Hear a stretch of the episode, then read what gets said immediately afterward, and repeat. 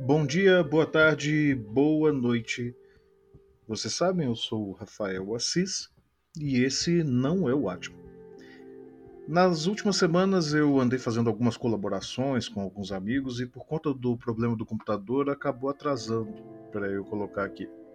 Então o que vocês vão ouvir hoje, se assim vocês quiserem, é um pequeno corte da live semanal do grupo Stardust Sword Play. Quem me, quem me, segue nas redes sociais já sabe do que se trata, mas é um grupo de bater espadinhas lá no Centro Cultural do Grajaú, em São Paulo. É, eu preciso informar que no dia da gravação meu computador já não estava lá muito bem, então a minha voz dá uma picotada de vez em quando e o áudio não está exatamente muito bem equalizado. Eu peguei esse vídeo diretamente do Facebook e, e mal pude tratar. Mas ainda assim, feitas as ressalvas, se vocês quiserem ouvir, vou ficar muito feliz. É, a participação que fiz foi junto com a Ceci Honey e a Melina Juraski. As duas são membros do grupo, assim como eu, e são pessoas que eu gosto muito, têm muito talento, muita competência e muito conhecimento sobre Star Wars. Então, se vocês quiserem ver, inclusive isso, né? Vocês devem ter visto no, no título, mas o, o programa é sobre Star Wars Visions. Então, vocês, vocês já devem ter visto que tem a parte 1, agora é a parte 2. Desculpa aí pelos BOs e obrigado por ouvir esse podcast.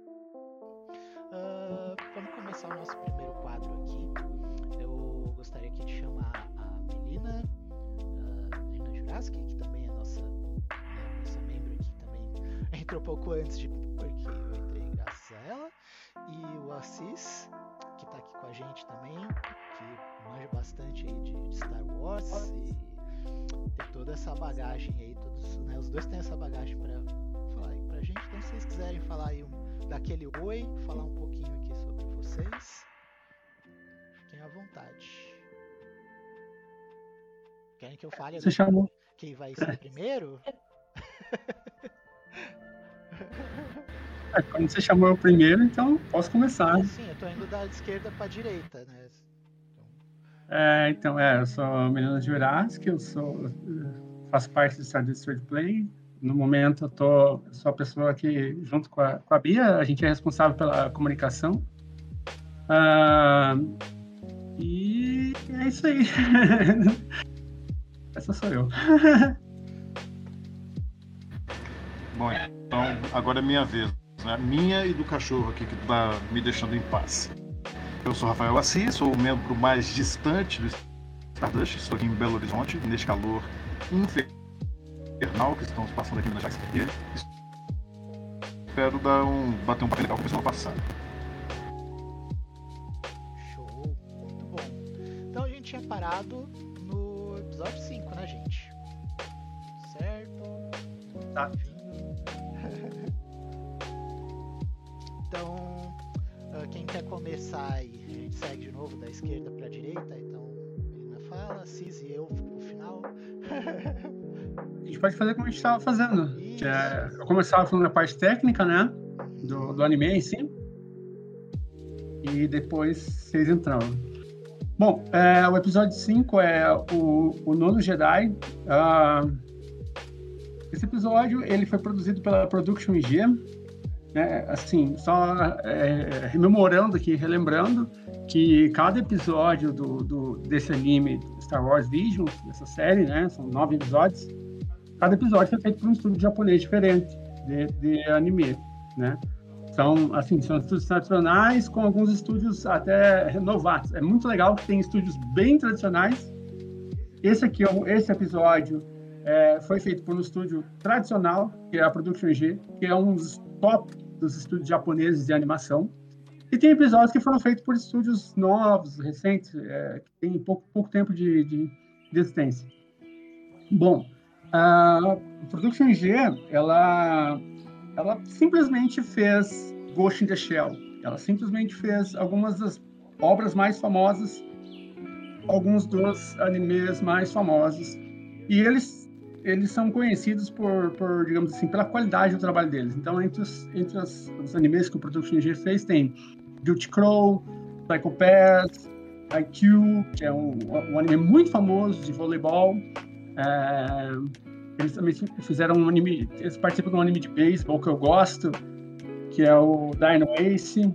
Enfim, é um estúdio que já está uh, é, desde 1987. Ele teve origem na Tatsunoko, que é um dos, dos, estúdios mais antigos e mais importantes. E a Production G ela continua até hoje entregando animes de qualidade. Uh, sobre sobre é, esse episódio, ele foi dirigido e foi escrito pelo Kenji Kamiyama. Quem é Kenji Kamiyama? Kenji Kamiyama é o cara que dirigiu o Cyborg 009, uh, o remake, né? Então ele, ele também trabalhou em The Last Vampire, que é um filme muito bom. É, tem um anime, é, tem um anime, tem, tem uma série, mas o, o, o, que ele trabalhou foi o filme, que é um filme fantástico, muito bem feito. É, é assim, tipo, é uma obra-prima de animação. E outros tantos, assim, ele tem uma lista bem, bem comprida. Precis, precisamente ele trabalhou em todos os Ghost in the Shell.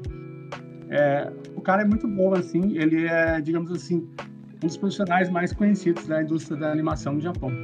Então, a parte técnica seria mais ou menos essa.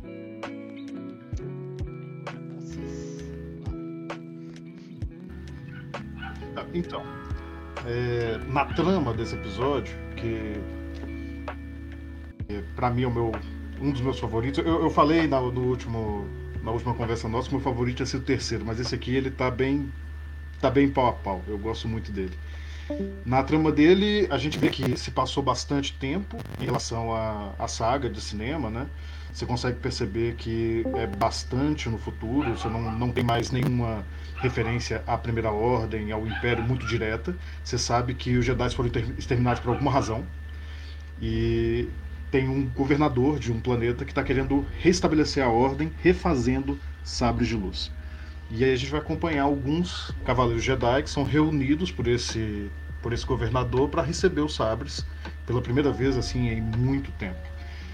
E nesse, já partindo aqui para a gente fazer um bate-bola, nesse eu já achei muito interessante porque ele toma bastante liberdade né, com os conceitos de sabre, dos Jedi e tal, e essas coisas.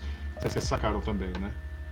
Então, uma coisa que eu tava comentando com a Meli nesses dias é que não só nesse episódio, mas uma coisa assim que a gente tinha muito isso no Legends e agora na, na questão ali do, do canon novo se perdeu um pouco, que era essa variedade de cor dos sabres, essa variedade de cor dos sabres se conectando com a personalidade dos personagens. Eu vejo que hoje na fase Disney a cor do sabre está muito tipo ah, o alinhamento do personagem, se ele é bom ou mal. Mas perdeu-se um pouco aquilo que a gente tinha do Jedi Sentinel, Jedi Consular, uh, Jedi Knight, que eram uns meio que as, os cargos, e aí tinha aquelas outras variantes, a pessoa que usa um sabre de tal cor, tem um temperamento mais assim. E nesse episódio, mais do que em qualquer outro, eles já puxaram muito essa coisa. Ah, a cor, então, tipo, não é só. O cristal, basicamente, ele é meio que uma coisa nula. O que dá a, a cor mesmo é a personalidade da pessoa. Acho que essa foi uma das coisas que eu gostei uh, muito no episódio. Esse foi meu favorito já, isso no caminho. Isso foi, assim, isso eu achei o mais legal. E o outro eu falei que era tipo Tales of Star Wars, esse é muito o Legend of Zelda, o começo. Tá a estética do gurizinho, ele parece muito com um Link de cabelo mais escuro. E eu fiquei um pouco surpreso, até porque quando a Melina tava, né, falou logo de cara, ah, é Production IG, a gente tava assistindo eu tava esperando algo talvez um pouco diferente, algo uh, mais pro lado futurista, mais pro lado puxadão que tem mais a ver com as coisas da Production G que eu cheguei a consumir, né? Então eu acho bacana. Mas sabe o que, que isso me lembrou?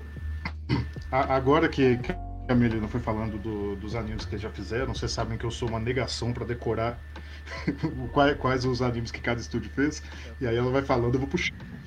É. E, e, e, eu concordo com você. Eu concordo com você. É, realmente, assim, quando foi falando dos títulos, não, não me remete exatamente ao que esse episódio representa. O que eu me lembrei bastante enquanto eu assistia era Estúdio Ghibli. O tempo inteiro eu fiquei remetendo ao Estúdio Ghibli. Não sei se eles pegaram isso como referência. O, o, clima do episódio, a maneira como é que ele se ambienta lentamente, como é que ele faz aquelas sequências bonitas da, da menina pescando o, o metal no, nos anéis do planeta, tudo muito tranquilo e depois ele vai partindo para ação. Tudo aquilo me lembrou muito assim um, um, algum filme do Estúdio Ghibli, qualquer um deles, sabe? E, e essa pegada da, da, da, personalidade, do espírito do Jedi, da cor, também me puxou isso imediatamente. E me lembrou realmente esse tipo de narrativa que o Ghibli tem, que Legend of Zelda tem. Um tipo de narrativa bastante japonês e bastante pausado, centrado, talvez assim, no, no que está além do que ser mostrado na tela, sabe? Isso que me pegou ah, no episódio. Assim, é, é, o seguinte, é que eu falei só as coisas mais famosas da Production G. Tem outras, a Production G é um estúdio bem antigo, então eles têm centenas de animes. Então tem outras coisas que a Production G fez que tem uma sensibilidade muito grande. Tem muito anime shoujo, Kimi no Todoke, que é um anime shoujo delicado, é da Production G. A Production G fez parte também, participou do Mahotsukai no Yume, que é um anime bem, bem uh, delicado. Uh, o Shingeki no Kyojin, que é do Wait Studio, a Production G também fez parte. Então, assim, a Production G ela tem um monte de anime, assim, mais suave, tudo mais com uma pegada diferente, tipo Higashi no Eden. Só que eu, eu o Zag Drop, que é a coisa mais linda e mais triste do mundo, é da Production G. Então eles têm um monte de anime sensível, eles têm um monte de anime que tem uma vibe Ghibli também. Mas é que eu não mencionei porque eu fui só nos top, assim, eu, fui, eu só mencionei os, os, os mais famosos, mas é, eles têm também esses animes nesse estilo, então assim. Mas aí tá tudo é, explicado, então. Tá tudo explicado. É, é, assim. É. E outra coisa, eu vou colocar aqui uma, uma questão que eu gostei particularmente, foram duas coisas. Eu amei a protagonista, eu achei a protagonista muito legal. No começo, inclusive, é legal porque eles fazem um misleading, né? Eles dão a entender que o protagonista vai ser o Link ali, né? Ser o gurizinho ali. E na real, a protagonista uh, é uma personagem que ela quer ser guerreira, eu acho isso legal, mas ao mesmo tempo não é, ela, ela entende que não era a hora dela, mas acaba sendo. Então isso é legal, isso é um rolê interessante. E o lance todo do sabre dela, pegar a cor com a personalidade dela e na hora que ela vai. E a sequência de batalha. E falando aqui na. Isso é muito lindo. Falando, na, falando nas, nas, na parte assim onde me cabe ali de uh, arte e animação, os efeitos dos sabres, as máquinas, o cenário, os ângulos de, os ângulos de câmera, novamente, como eu falei ali no do episódio, da primeira parte do episódio 1, os ângulos de câmera são fantásticos e as acrobacias que a menina faz. É uma hora que ela tá lutando com um cara e ela vê que o outro tá em perigo, ela pula e ela pula girando e já defende o, um outro golpe e luta e lembra muito a Soca lutando, assim, então eu gosto disso. Esses ângulos de câmera que você está falando, isso é uma característica clássica da Production G. Se vocês lembrarem, a abertura de Ghost the Shell é uma abertura que entrou para a história, assim. A, a, a, forma como vai mostrando a formação, a criação da, da Motoko e tudo mais, isso é uma coisa que é da Production G, é muito explícito. Por quê? Porque a Production G, como eu falei, ela é filha da Tatsunoko. A Tatsunoko é junto com o estúdio do Osamu Tezuka, que foi o primeiro estúdio de anime que existia, são os dois primeiros estúdios. O, o, o Tezuka Production e a Tatsunoko. Na verdade, na época tinha outro nome, Tezuka Production, agora não recordo. Mas, assim, é, eles são, são, os caras que criaram o anime. Então, a, a Production G é filha da Tatsunoko, então ela trouxe muito dessa visão, assim, desses ângulos de câmera diferentes, ela tem toda essa essa coisa. E, e, isso é muito legal nesse episódio. Fica muito. Isso que eu falo, ele, ele pra, é, os títulos, os medalhões da Production G, quando você para e pensa neles, você não vai reconhecer nesse episódio, mas quando você vê a história do estúdio, você vai falar: putz, isso aqui é Production G. Putz, está muito bem feito. Olha essas câmeras, olha isso aqui. É, onde eu senti muito essa similaridade foi naquela cena do Speeder na floresta, assim. E eu senti. Não, aquilo é puro, é puro suco da produção. É, aquilo, aquilo é perfeito. É perfeito. A cena do combate na floresta é isso, assim. É. é, é moto, é a galera, pá. E os plot twists do, do episódio também. Os plot twists têm muito essa, essa pegada, assim, a nada é o que aparenta ser. Isso é bem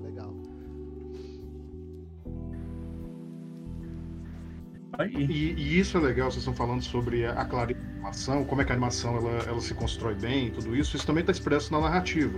A gente dá pistas do que vai acontecer e, e é uma estratégia muito legal para se contar uma história.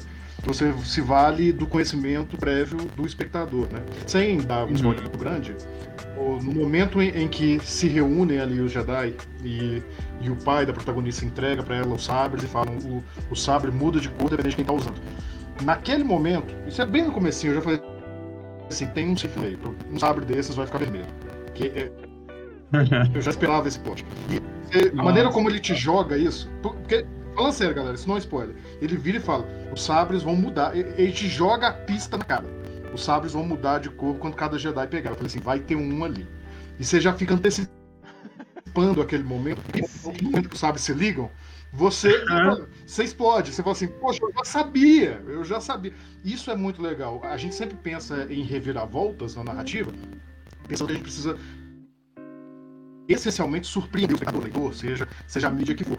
Mas não, às vezes, a, a reviravolta ela é antecipada e essa, essa tentativa de postergar ela, ou da maneira como você entrega essa reviravolta, é o brilho do negócio. E nesse caso aqui é excelente.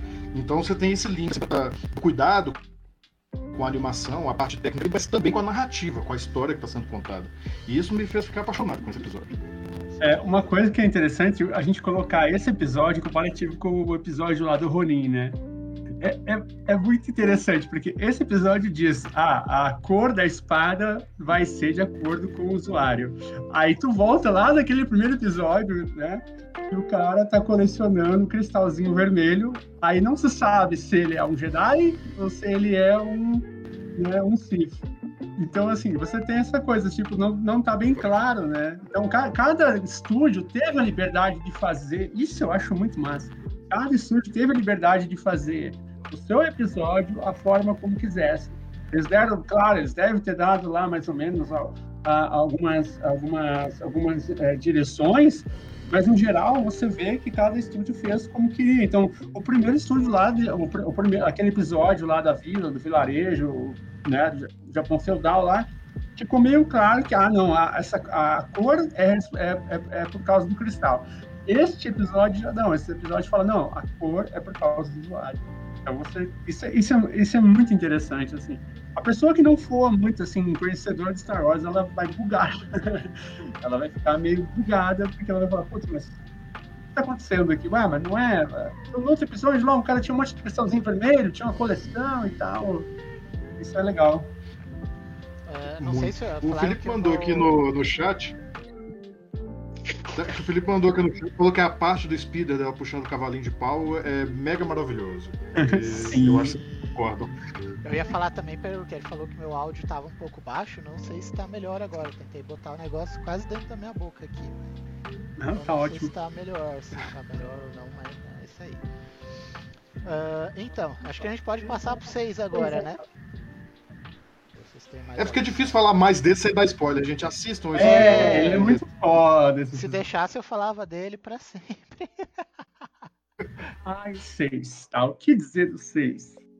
Ai, meu Deus. É o meu favorito. Então, assim, por vários motivos ele é meu favorito. Primeira coisa, o seis é uma grande homenagem ao pai do mangá moderno, ao pai do anime, que é o Osamu Tezuka. E ele, ele, tem uma vibe totalmente é, Japão anos 60, assim. Ah, o estúdio que o, o, o, diretor, na verdade, não é japonês, é o, o Abel Gongora. Ele é ele é espanhol e ele é um dos caras que é responsável. Ele, tra, ele trabalha no Science Saru. Science Saru é um estúdio muito jovem, é um estúdio que tem ele nasceu há pouco tempo e ele, esse estúdio ele é conhecido pelo um anime chamado Eizoken. Gente, se vocês gostam de animação, se vocês gostam de anime, se vocês não precisa nem gostar de anime, se vocês gostam de animação, vocês gostam de coisas criativas, coisas interessantes, assistam Eizoken. Esse anime é fantástico. Esse anime foi um anime que fez um sucesso incrível de um estúdio que quase ninguém conhece. É um estúdio que tem só, sei lá, oito anos, o Science Saru. E o, esse, esse estúdio que, foi, que foi, fez esse episódio, né? Que é o, o T0 B1, né? Tio Obi-Wan. Tio Obi-Wan, na verdade, é Tio Obi-Wan. Então, assim, é, tem um monte de coisa ali. E o Abel Gongra, ele é espanhol, tudo, mas o cara, ele, ele foi, ele, ele, ele se radicou no Japão e ele é o principal, é, hoje em dia, é o principal diretor do Sérgio Saru. Uh, uma coisa, assim, que eu, que eu gostei, eles fizeram uma pegada, uma homenagem, assim, então eles fizeram um lance meio Astro Boy, e é diferente de qualquer coisa que jamais qualquer pessoa poderia imaginar em Star Wars. É a última coisa que eu poderia imaginar parecido com Star Wars. É um negócio bem, é, como eu disse, bem japonês. Não é só é uma, uma, coisa japonesa, é um bem japonês dos anos 60. E, e é muito fofo, é muito bem feito. É, eu diria assim, a, a, como vocês falou do, do, do, anterior, tem uma pegada Ghibli. Esse aqui tem uma pegada Ghibli, uma pegada Tezuka, tem uma pegada, sabe, assim, é, totalmente lúdica, assim, muito, muito, muito legal. É, e assim, é, eu, eu achava assim, eu achava, quando eu vi Science eu achava que ia ser uma coisa muito mais. Não, eu achava que ia ser uma coisa doida, mas eu não achava que fosse uma coisa tão diferente. Mas é isso. Daqui a pouco eu falo mais. Pode, pode seguir. Uh, assim. É, isso é assiste. Não, já tô aqui, já, já fui embalando. Eu, eu, eu tive um certo estranhamento, porque eu, falei, eu pensei exatamente isso. Falei assim, ainda é Star Wars? ainda é Star Wars? Sim, sim. Mas, sim. Aí, mas ao longo do, do, do, episódio ele é apaixonante, assim, é uma coisa maravilhosa. Eu chorei, é o meu favorito, eu chorei mesmo. Não digo que eu chorei, não, mas fiquei na portinha. Fiquei na portinha. É, é, porque eu não sou tão, tão fissurado no Tezuka, assim, é uma falha minha mesmo assim de leitura. Eu, eu vi Astro Boy, claro que eu vi Astro Boy, mas eu não conheço a obra dele por completo. É, é um que eu tô esperando eu ter um, uma graninha a mais para eu comprar aquela a coleção Tezuka e aí eu vou me deliciar, porque é genial. E, e a trama ela acompanha também num espaço de tempo que você não fica sabendo, que é um padrão, é um padrão em quase todos, você não sabe exatamente a época que se passa, só tem pequenas indicações, a gente falou isso semana passada, onde você acompanha um, um robozinho, o, o ou TOB1, TOB1, que vive sozinho no planeta depois de um expurgo Jedi, e ele é apaixonado pelas histórias do Jedi, da, talvez da República, talvez da, da, da rebelião, mas ele é fissurado na história de Jedi e ele quer ser um Jedi. E, de novo, se você é familiarizado com Star Wars, imagino que todo mundo que está ouvindo aqui, está participando da live, seja, a gente já pensa automaticamente que um droid não pode ser um Jedi, né? Como que um droid vai manipular a força e essas coisas? E isso é muito legal. E aí vai, né? E aí vem o episódio, assista o episódio. mas, mas é, é, é, interessante, só é, antes da César falar, a gente começar a discutir um pouquinho esse episódio 6. E nos quadrinhos, estão, estão trabalhando bastante essa questão do droid, recentemente, no novo canon.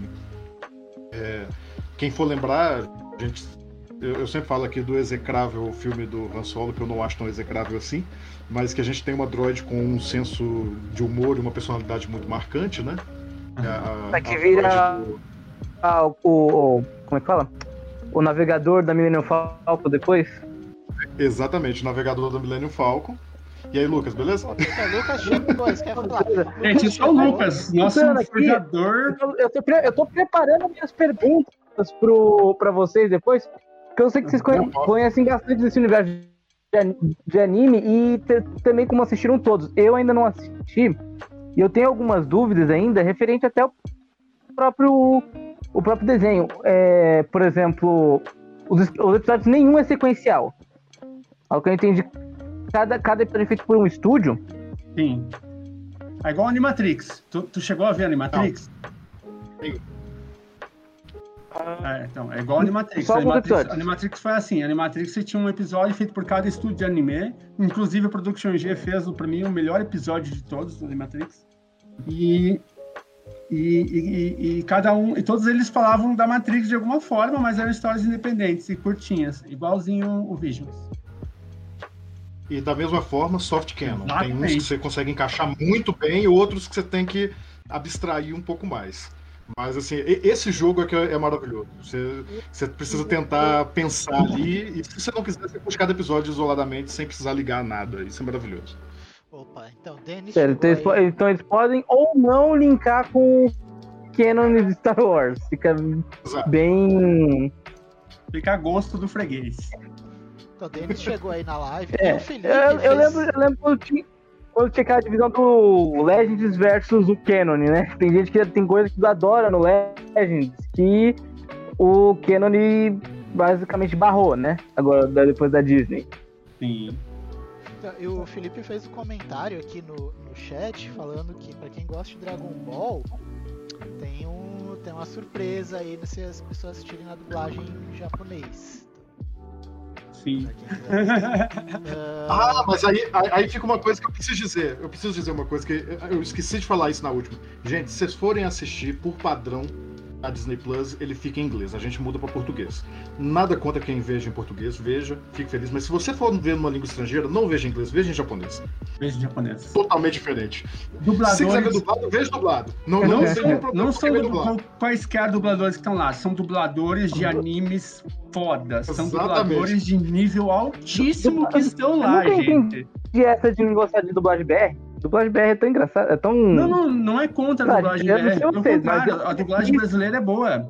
Só que A é, dublagem brasileira é ótima, Então, mas você pode escolher entre uma negócio reflete é que como esse, esse anime ele reflete a visão japonesa de Star Wars e tem muitos episódios que se passam, tem uma vibe japonesa e tal, é interessante você ver ele no idioma original com legenda, sabe? E ver com, no- em inglês com legenda não faz sentido nenhum. Ou veja dublado, ou veja em japonês. Não veja em inglês. É, Vá em pro inglês dublado. não. Vá pro dublado ou pro japonês. É isso. É. É só isso que eu queria colocar essa nota. Então, colocando- agora colocando aqui a minha parte, fora os comentários aí do chat que eu já li.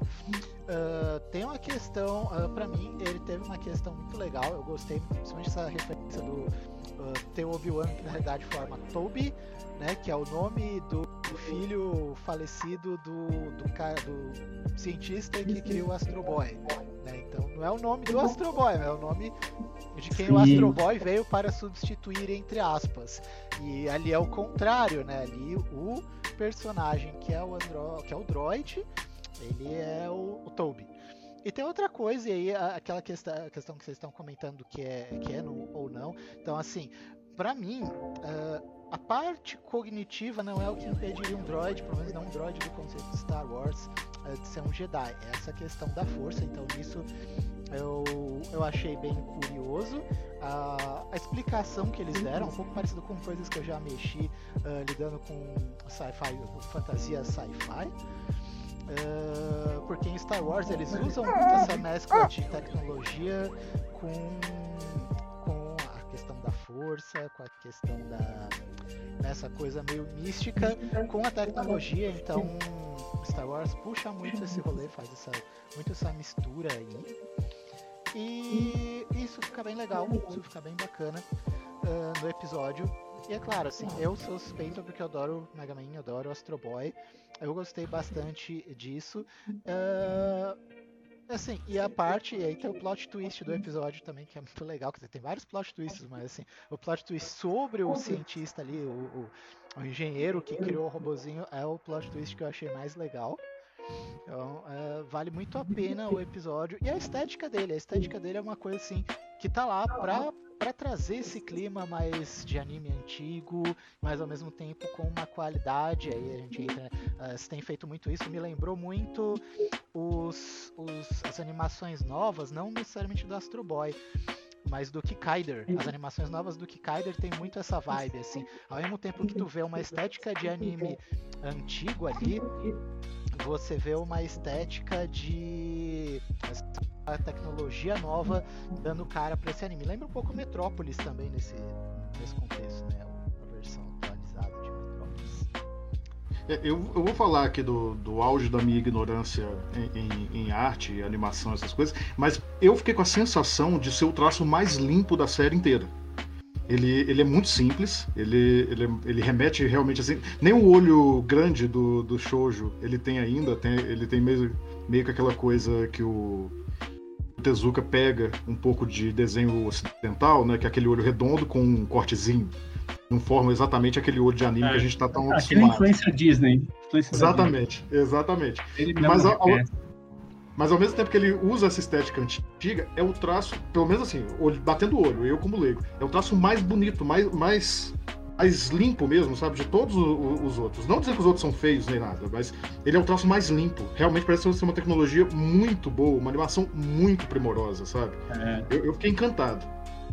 É, é, é uma coisa que eles são. O Science Saru é um estúdio muito assim. Eles, é um estúdio novo, mas ele é muito capaz de fazer animações em um nível alto, altíssimo.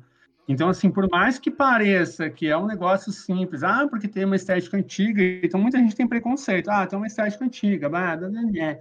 mas assim, tu vê que é um negócio que está limpo, que está muito bem feito, que é muito bem aplicado. Você vê cada robozinho se mexendo, acho que pouca gente presta atenção nesses detalhes, você vê cada robozinho, então uma cena que tem um monte de robozinho no chão se mexendo, todos eles estão fazendo, cada um está fazendo alguma coisa, e pá, pá. Você vê o nível de detalhamento é muito grande. Então, assim, ah, mas isso aqui parece coisa velha. Cara, é coisa velha. Não, é coisa nova que tem uma referência de uma estética antiga. Só isso. E é muito bem feito, é muito bom. Esse episódio eu acho que é o meu segundo favorito. E é interessante falar, até porque no começo a menina falou que é uma é, coisa. É o meu que... primeiro favorito, perdão, é o meu primeiro favorito, já falei isso.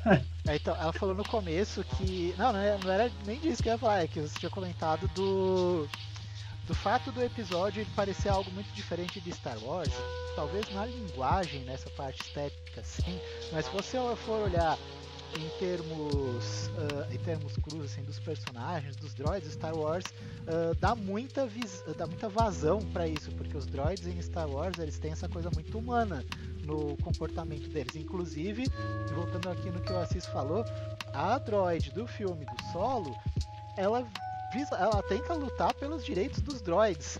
Uh, num rolê meio quase que nem Overwatch, né? Que Overwatch tem aquela história dos Omnicus, que é a guerra dos Omnicus que eles queriam direitos iguais aos dos humanos e isso gerou uma guerra, quase uma guerra por libertação, assim, a, abolição dos droids, assim, coisa louca.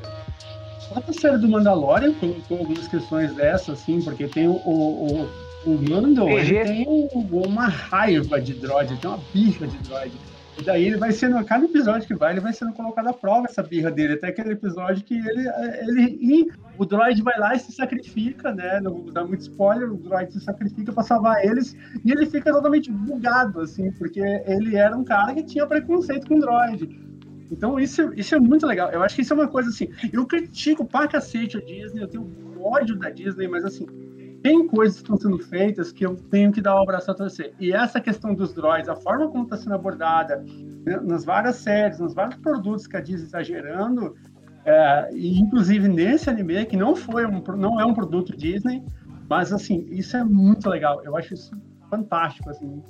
Eu acho isso muito, muito, muito interessante mesmo. E agora que você tocou nesse ponto da Disney, a Disney ela tem, por uma política agora, tanto com Star Wars quanto com a Marvel, de ir testando as águas, né? É, é, uhum. Eles nunca fazem nada aqui na sua cara, não, eles colocam alguma coisinha aqui, pega a recepção do público, depois desenvolve.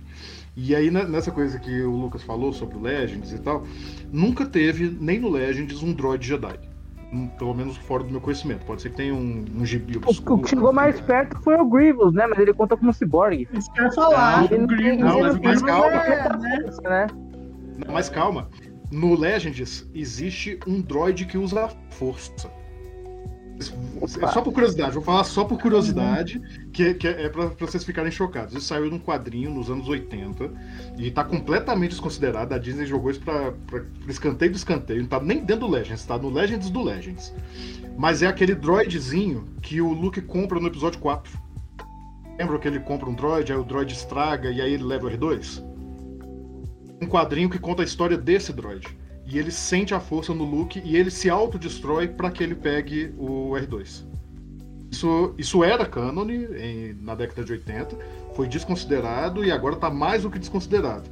Mas mostra que a Disney ela tem olhado para isso e talvez no futuro, assim. Enfim, vejam esse episódio também. Vejam esse episódio é, que vocês vão entender. Eles têm mexido com muita coisa voadora, então a gente entra no que a gente conversou umas semanas atrás com o pessoal do Bad Batch.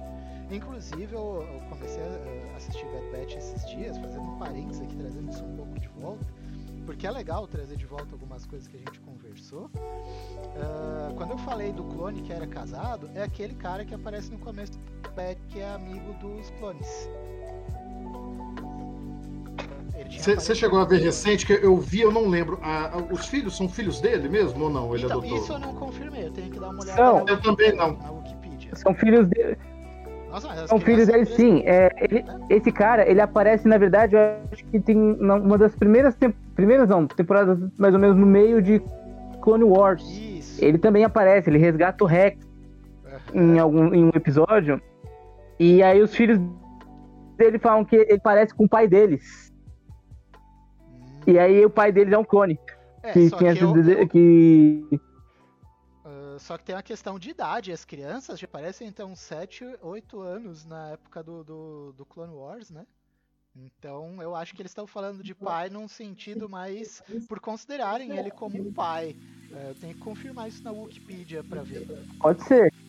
E, e e também tem um detalhe, né? O pai é um clone.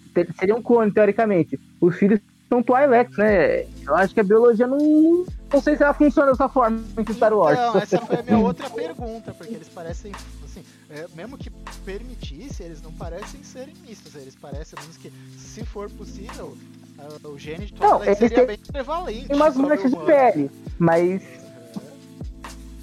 Mas eu acho que eles, inclusive, teriam a mesma idade do, do clone. Talvez. Ma- ma- Mas, isso que eu acho legal, isso que a César falou. A Disney, ela tá tentando pensar essas coisas, tem tocado nesses pontos. A cada nova produção, é, muito devagarzinho, eles estão introduzindo coisas novas e tal. E isso é ótimo pra Star Wars, porque, vamos ser sinceros, né? não dá pra viver só do, das trilogias antigas. Você tem que, se você quer manter a Sim. franquia, você tem que continuar seguindo e apresentando coisas novas. E é isso que eu quero. E adorei Visions por isso. O problema é que o fã do Star Wars Eu, é um pouco tóxico. Eu tenho gente que eu conheço que critica até hoje o Vision porque falam que ah, não, o anime não tem nada a ver com Star Wars. Mas tem aquela pegada, né? A origem de Star Wars é, é baseada em filmes samurai e de faroeste. O É, faroeste de resgataram como memória, né? Então temos um, um lado que eles poderiam resgatar, que assim, é, é a questão artística ou de filmografia, baseada na, na, na, na parte mais samurai, na parte mais japonesa, eu acho que foi isso que eles tentaram resgatar. E eu acho que- e eu ainda não assisti, mas pelo que vocês estão falando, deu muito certo. Então, assiste, assiste. que Tu, tu que, pelo seu perfil, por tudo que eu conheci de ti, tu vai gostar pra caramba, assim. Nossa, é, é louco o bagulho. Então, eu, eu acho que dá certo, porque é, como, como o próprio George Lucas disse uma vez, que ele, ele, ele pensou muito nos samurais e tudo mais, mas eu não acho que ele, foi só os samurais que ele, ele se baseou para fazer os Jedi. Acho que não é só a única ligação entre Japão e Star Wars é, ah, os samurais são Jedi. Eu acho que teve mais coisas, sabe? Eu sinto que tem mais coisas. A questão da, da honra, várias questões de, de moral, eh, várias coisas assim. Eu sinto que tem um pouco a ver com com a, a- o Japão. É, quem gosta de filmes de samurai, principalmente os filmes da década de 60 e 70, que são, digamos assim, na época que existia o western, né? A cultura dos filmes western, que geralmente eram feitos na Itália, né? Os filmes de, de faroeste ou bang bang, eles eram feitos na Itália, no geral, a maioria deles, mas é, na- paralelamente no Japão existiam os filmes de Yakuza e filmes de samurai. Então, assim, eu vejo ah, muito além. Deserto, tem um monte de coisa, um monte de elementos, formas, assim, que às vezes eu via isso em filmes de samurai, que, pô, o Japão não tem um deserto que nem tem, assim, por exemplo, sabe, em Star Wars, mas os caras faziam filmes eles davam um jeito de colocar esse tipo de elemento. Então, é, assim, eu acho que vai muito além, sabe, a ligação do Japão com Star Wars. Eu acho que não foi só os samurais que o George Lucas trouxe, aquela questão os Jedi, a questão do o Bushido mesmo, que é uma coisa assim, que é uma coisa bem específica. Então você vê que tem os tem as, as regras do, do Sith, tem as regras dos Jedi, tem, isso tudo é uma coisa muito japonesa. Então, assim, eu acho que anime e Star Wars tem tudo a ver. Eu acho que é uma, uma combinação ótima. Claro que são tem muitas muitas pessoas são fãs de ambas as coisas, né? Mas muita gente tipo, ah, eu sou fã de anime. Ah, torce o nariz pro Star Wars. Ah, eu gosto de Star Wars. Torce o nariz, nariz pro anime. Mas eu acho que é uma combinação que, tipo, tinha tudo para dar certo. E, e, e vendo Visions, assim, como, como a gente viu, porra, deu muito certo, sabe? Eu achei isso fantástico. Né? Eu até faço um parênteses aqui que eu, assim, eu comecei a gostar e entender o Star Wars de verdade com o mangá, quando vieram os mangás pro Brasil aqui. Sim, total, a gente não falou anos, disso, é um pecado a gente não ter falado disso. É, eu tava com 19 anos, eu fui no evento de anime, eu vi que tinha um mangá de Star Wars, eu achei muito bonita a arte e eu falei, cara, eu vou comprar isso aqui, vamos ver. Porque antes pra mim Star Wars era só as naves legais, eu sabia o nome das naves, mas eu assim, não dava mínima pro, pro, pro evento, em, pro, pro enredo em si, né? Então tava ali, tava seguindo forte e só nas coisas, de repente o mangá abriu. E acho que a gente pode passar pro próximo episódio, né? Pra gente poder conseguir encaixar tudo no. Bom, agora que você falou do mangá, eu vou ter que falar do mangá. Tá bom. O mangá de Star Wars, ele é muito bom. E o cara que fez o mangá de Star Wars é simplesmente o Kira Samia. Kira Samia é um dos maiores autores de mangá do Japão. O cara tem um traço muito lindo. O Kira Samia ele, foi, ele é fã de duas coisas do Ocidente. Ele é fã de Batman e ele é fã de Star Wars, mas principalmente Star Wars. E eu comprei esses mangás de Star Wars. E assim, eu na época que eu comprei esses mangás de Star Wars, eu não era uma pessoa assim muito fã de Star Wars. Eu comprei pelo Kia Samia. E mas você vê que ele ele soube retratar de uma forma muito legal uh, os personagens de Star Wars. Ele tinha uma visão bem japonesa, claro. Mas assim, é, se alguém puder ler, puder comprar, adquirir, sei lá, dar um jeito de prestar, eu recomendo. Esses mangás de Star Wars são muito bons. Ah, eu já quero lançar uma campanha aqui, já que vocês estão falando sobre mangá e tudo, e a Melina citou os faroeste espaguete italiano, que a Disney. Eu sei, eu sei que os executivos da Disney estão todos ouvindo participando da nossa live aqui, eles estão todos aqui, então, por favor, encomendem lá na Marvel para fazer uma série de quadrinhos italianos. Não, uma série de quadrinhos italianos numa pegada de faroeste de Star Wars. Total, total. Eu, eu, pra, ontem, vamos lá, Marvel, vamos aí, você mexe, você mexe. E alguém aí, a gente pode ir pro queira, próximo. Alguém que queira fazer ilustração aí, que seja do Stardust também, se quiser fazer uma side stories aí com a galera do Stardust, fazer um negócio legal. Bora produzir. Tá aí, é, é, super acho válido. Mas então, bora pro próximo, vamos lá, aproveitar aí ah, tempo. É, a gente tá com tempo de sobra hoje, felizmente. O próximo episódio, eu tenho sentimentos uh, diferenciados sobre esse, esse episódio. Loop, loop, loop, loop, sei lá, em ocho. Antes desse tem um ancião, meu. Ah, perdão, Elder, é a Del Elder. Ah, nossa, é, é o da é o da do Studio Trigger. É o segundo episódio do Studio Trigger. O Studio Trigger fez o terceiro episódio, que foi o The Twins, que é dos gêmeos, que é aquela loucura, que é uma luta no espaço doida pra caramba. Puro clichê da Trigger. E ele fez esse episódio que é o The Elder. Bom, é, o diretor e o, e o escritor desse episódio é o Masahiko Tsuka, que é simplesmente o fundador do estúdio Trigger. Ele não é um. Não, ele não é um roteirista, não é. Não, é o fundador, é o dono do estúdio, é o cara que é o dono do estúdio. O Masahiko Tsuka, ele é o cara assim, o cara só trabalhou em estúdio ruim, veja só. Ele começou como fotógrafo no Ghibli. Ele era o cara diretor de fotografia do Ghibli, tá?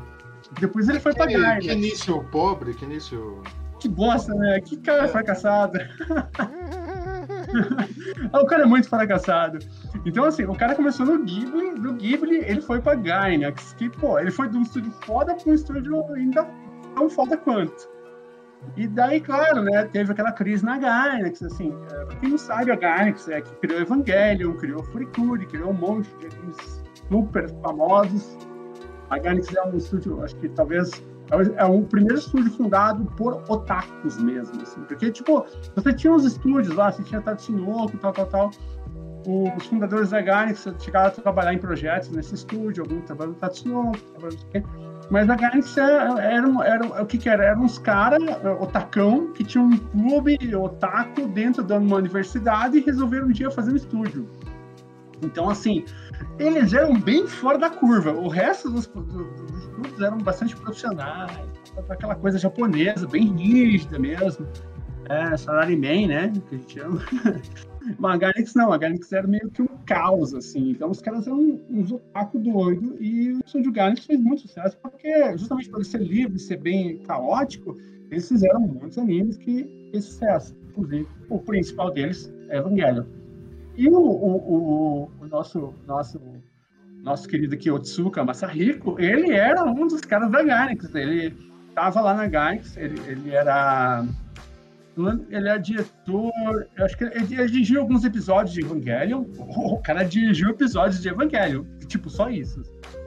E depois, em 2011, estava tendo uma crise financeira na Gainax, o pessoal não estava recebendo, os caras não tinham dinheiro para terminar os animes. Aí ele, ele mais algumas outras pessoas fundaram o Studio Trigger, que basicamente é uma continuação da Gainax, porque eles têm toda a vibe, todo o jeitão de Gainax. Então, assim, é, o, é, o, primeiro episódio lá, o terceiro episódio, é Trigger, é Trigger, mas assim, é Trigger, mas não é, são feitos por pessoas que uh, têm as influências da, da, da e tudo mais. Esse aqui é, é outro nível, é o cara que é o cara que já estava no Ghibli, foi para Gainax e tal. E o cara tem, ele simplesmente assim, ele, o currículo dele não dá, não, não dá nem para dizer muita coisa. É, é Kill la Kill, é Little Witch Academia, que é lindo, maravilhoso, é um anime muito gostoso de assistir, é o Evangelion, Prince Promare, é assim, é Gridner, Guren Lagan, ele, ele fez tudo, assim. Você imaginar que trabalho foda da, da Galaxy, trabalho foda da Ghibli, da Ghibli não, da, da Trigger, esse cara fez. Então eu fiquei com uma expectativa muito grande com esse episódio, porém eu não gostei tanto. Foi uma decepção para mim. Mas aí eu quero que vocês é, deem as suas opiniões aí. Então, eu acho também que ele é um episódio meio sem brilho. Embora eu não encontre eu não consegui encontrar muitos defeitos para apontar nele. Eu só acho que ele não brilha mesmo como outros episódios. É, a trama dele é muito simples, né? E também é outra que é extremamente soft canon. Você consegue encaixar ele muito bem ali em algum momento pré-ameaça fantasma, no momento em que os Jedi estavam em auge e os Sith estavam escondidos. É, não dá de novo para dizer, cravar um momento em que acontece, mas dá para perceber que é mais ou menos isso ali. E a história basicamente acompanha um Jedi e o Padawan dele, que vão fazer uma missão num, num planeta, uma coisa corriqueira, e encontram um inimigo maior, mais forte e, e desconhecido que eles nunca imaginavam encontrar. Encontram um Sith e o episódio é basicamente o duelo deles. Então, basicamente, assim, a, é, a, a história é um fiapo, é uma linha, é basicamente um conflito, e se encerra ali, basicamente. Mas quem fica tentando assistir, encaixar, realmente vai conseguir colocar ele melhor dentro do cano de Star Wars. Ele claramente se passa ali. A coisa tem um certo conflito, porque se vocês lembrarem no episódio 1, o, o Yoda fala que não se vê um Sith há muito tempo. Então uhum. você joga isso lá para trás, ou você joga ele 100 anos, mil anos, sei lá quanto tempo antes. Ou então você considera que ele não se encaixa direitinho ali, ou que aquela história não foi passada para frente. Mas, mas é isso, basicamente é isso. A história não tem nada de grandioso. O, o que é legal mesmo é a animação. A animação eu achei muito, muito ok. é um Mas episódio ok. Padawan irritante, né? É o Padawan mais chato que eu vi na minha vida, meu. Pessoal costuma xingar muito o Anakin, né? Mas nem o Anakin foi tão chato como o Padawan. Não, ninguém, nenhum Padawan é tão insuportável quanto esse Padawan desse episódio. Em tempo eu concordo com a Cis, mas antes de entrar na, na, nessa parte que não cabe, vou responder algumas perguntas aqui do pessoal, algumas coisas, né? Alguns comentários, na verdade. O Marcelo aí, boa noite. Marcelo chegou. O Jeff também estava comentando que isso é reprodução dos clones. Uh, se o cara é um clone, então a reprodução é por clonagem, então eles devem ter a mesma idade. Sim, foi o que eu falei. Os clones devem ter a mesma idade do, dos filhos lá, então ele deve ter. Ele basicamente está sendo padrasto de crianças que talvez sejam até mais velhas que ele por, por alguns meses. Então isso é curioso. E ele falou. Ômega, também... não é? Ela é mais velha que os que o. Ela é mais velha que o, os outros, né? A Ômega é. A Ômega tem uns 13 Bad anos Batch. e eles têm uns. No Bad Batch é. A Ômega tem uns 13 anos, ela envelhece normal. E eles têm mais ou menos uns 6, 7 anos. Ah, eu não tinha chegado. Não cheguei nessa parte ainda, só vi os dois primeiros do Bad Batch, que eu tava assistindo ainda a sétima temporada do Clone Wars antes de ver o Bad Batch. Ela não tava não, é... nessa parte. Ela entrou agora. Nossa, muito bom. Mas enfim, e outro comentário aqui é, que o Jeff estava comentando também. Esse, esse, lance de estúdio e tal lembrou uma galera otacona que gostava de bater espadinha. Nossa história sendo contada daqui a 20 anos. É, por aí. É, é nóis. Play no Brasil é, é 50% otacão que gosta de bater espadinha e 50% galerinha que curte coisa medieval. RPGs. É, tá, agora entrando no porquê eu concordo sobre essa questão do episódio não ter muito brilho.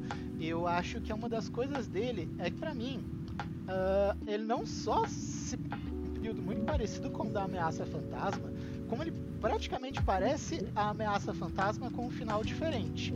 Se for pegar o, o estereótipo do mestre, o estereótipo do discípulo, o modo como eles se aproximaram do inimigo e o modo como a luta se desenvolveu, alguns dos diálogos e tudo mais, assim, foi uma coisa muito. Uh, comparando, talvez, se essa animação fosse ela sozinha e não tivesse os outros episódios, talvez ele se destacasse mais, mas aí comparado aos outros episódios, ele é muito bom como manteiga do, do Star Wars, principalmente de Jedi. E assim, eu não sou a pessoa que curto muito o rolê do Jedi e Sith, assim. Eu gosto mais da parada de Bounty Hunter, dos clones, dos soldados, enfim, a galera que não tem muita conexão com a força, ou que tem conexão com a força, mas não tem uma aliança, tipo aquele cara lá do, do Rogue One lá, o. Qual é, é o nome dele? O Felipe sabe o nome dele sempre, mas é o rapaz cego, né? O... Eu nunca sei o nome. Eu, Rogue One é meu filme favorito, ah, mas eu não lembro os nomes. O que seria o que era. Como é que fala? Tem ligação. Ele, também, ele também seria, entre aspas, um, uma vertente de do Jedi. É um. Como é que chama? Guardiões dos. Qual que é o nome? Will? Guardiões dos Will? Acho que é. Que é isso sim. Assim. Acho que é isso sim. É o Chirute, Chirute, lembrei. Na verdade, é. Chirute. É um que parece Felipe e o outro cego. É isso. isso mesmo. Muito bom. Muito bom. É o Felipe e o cego. Isso aí. Então, eu, assim, tem, eu gosto dessa, desse rolê. Então eu acho que assim, nesse episódio ficou tudo muito pá, pá, pá.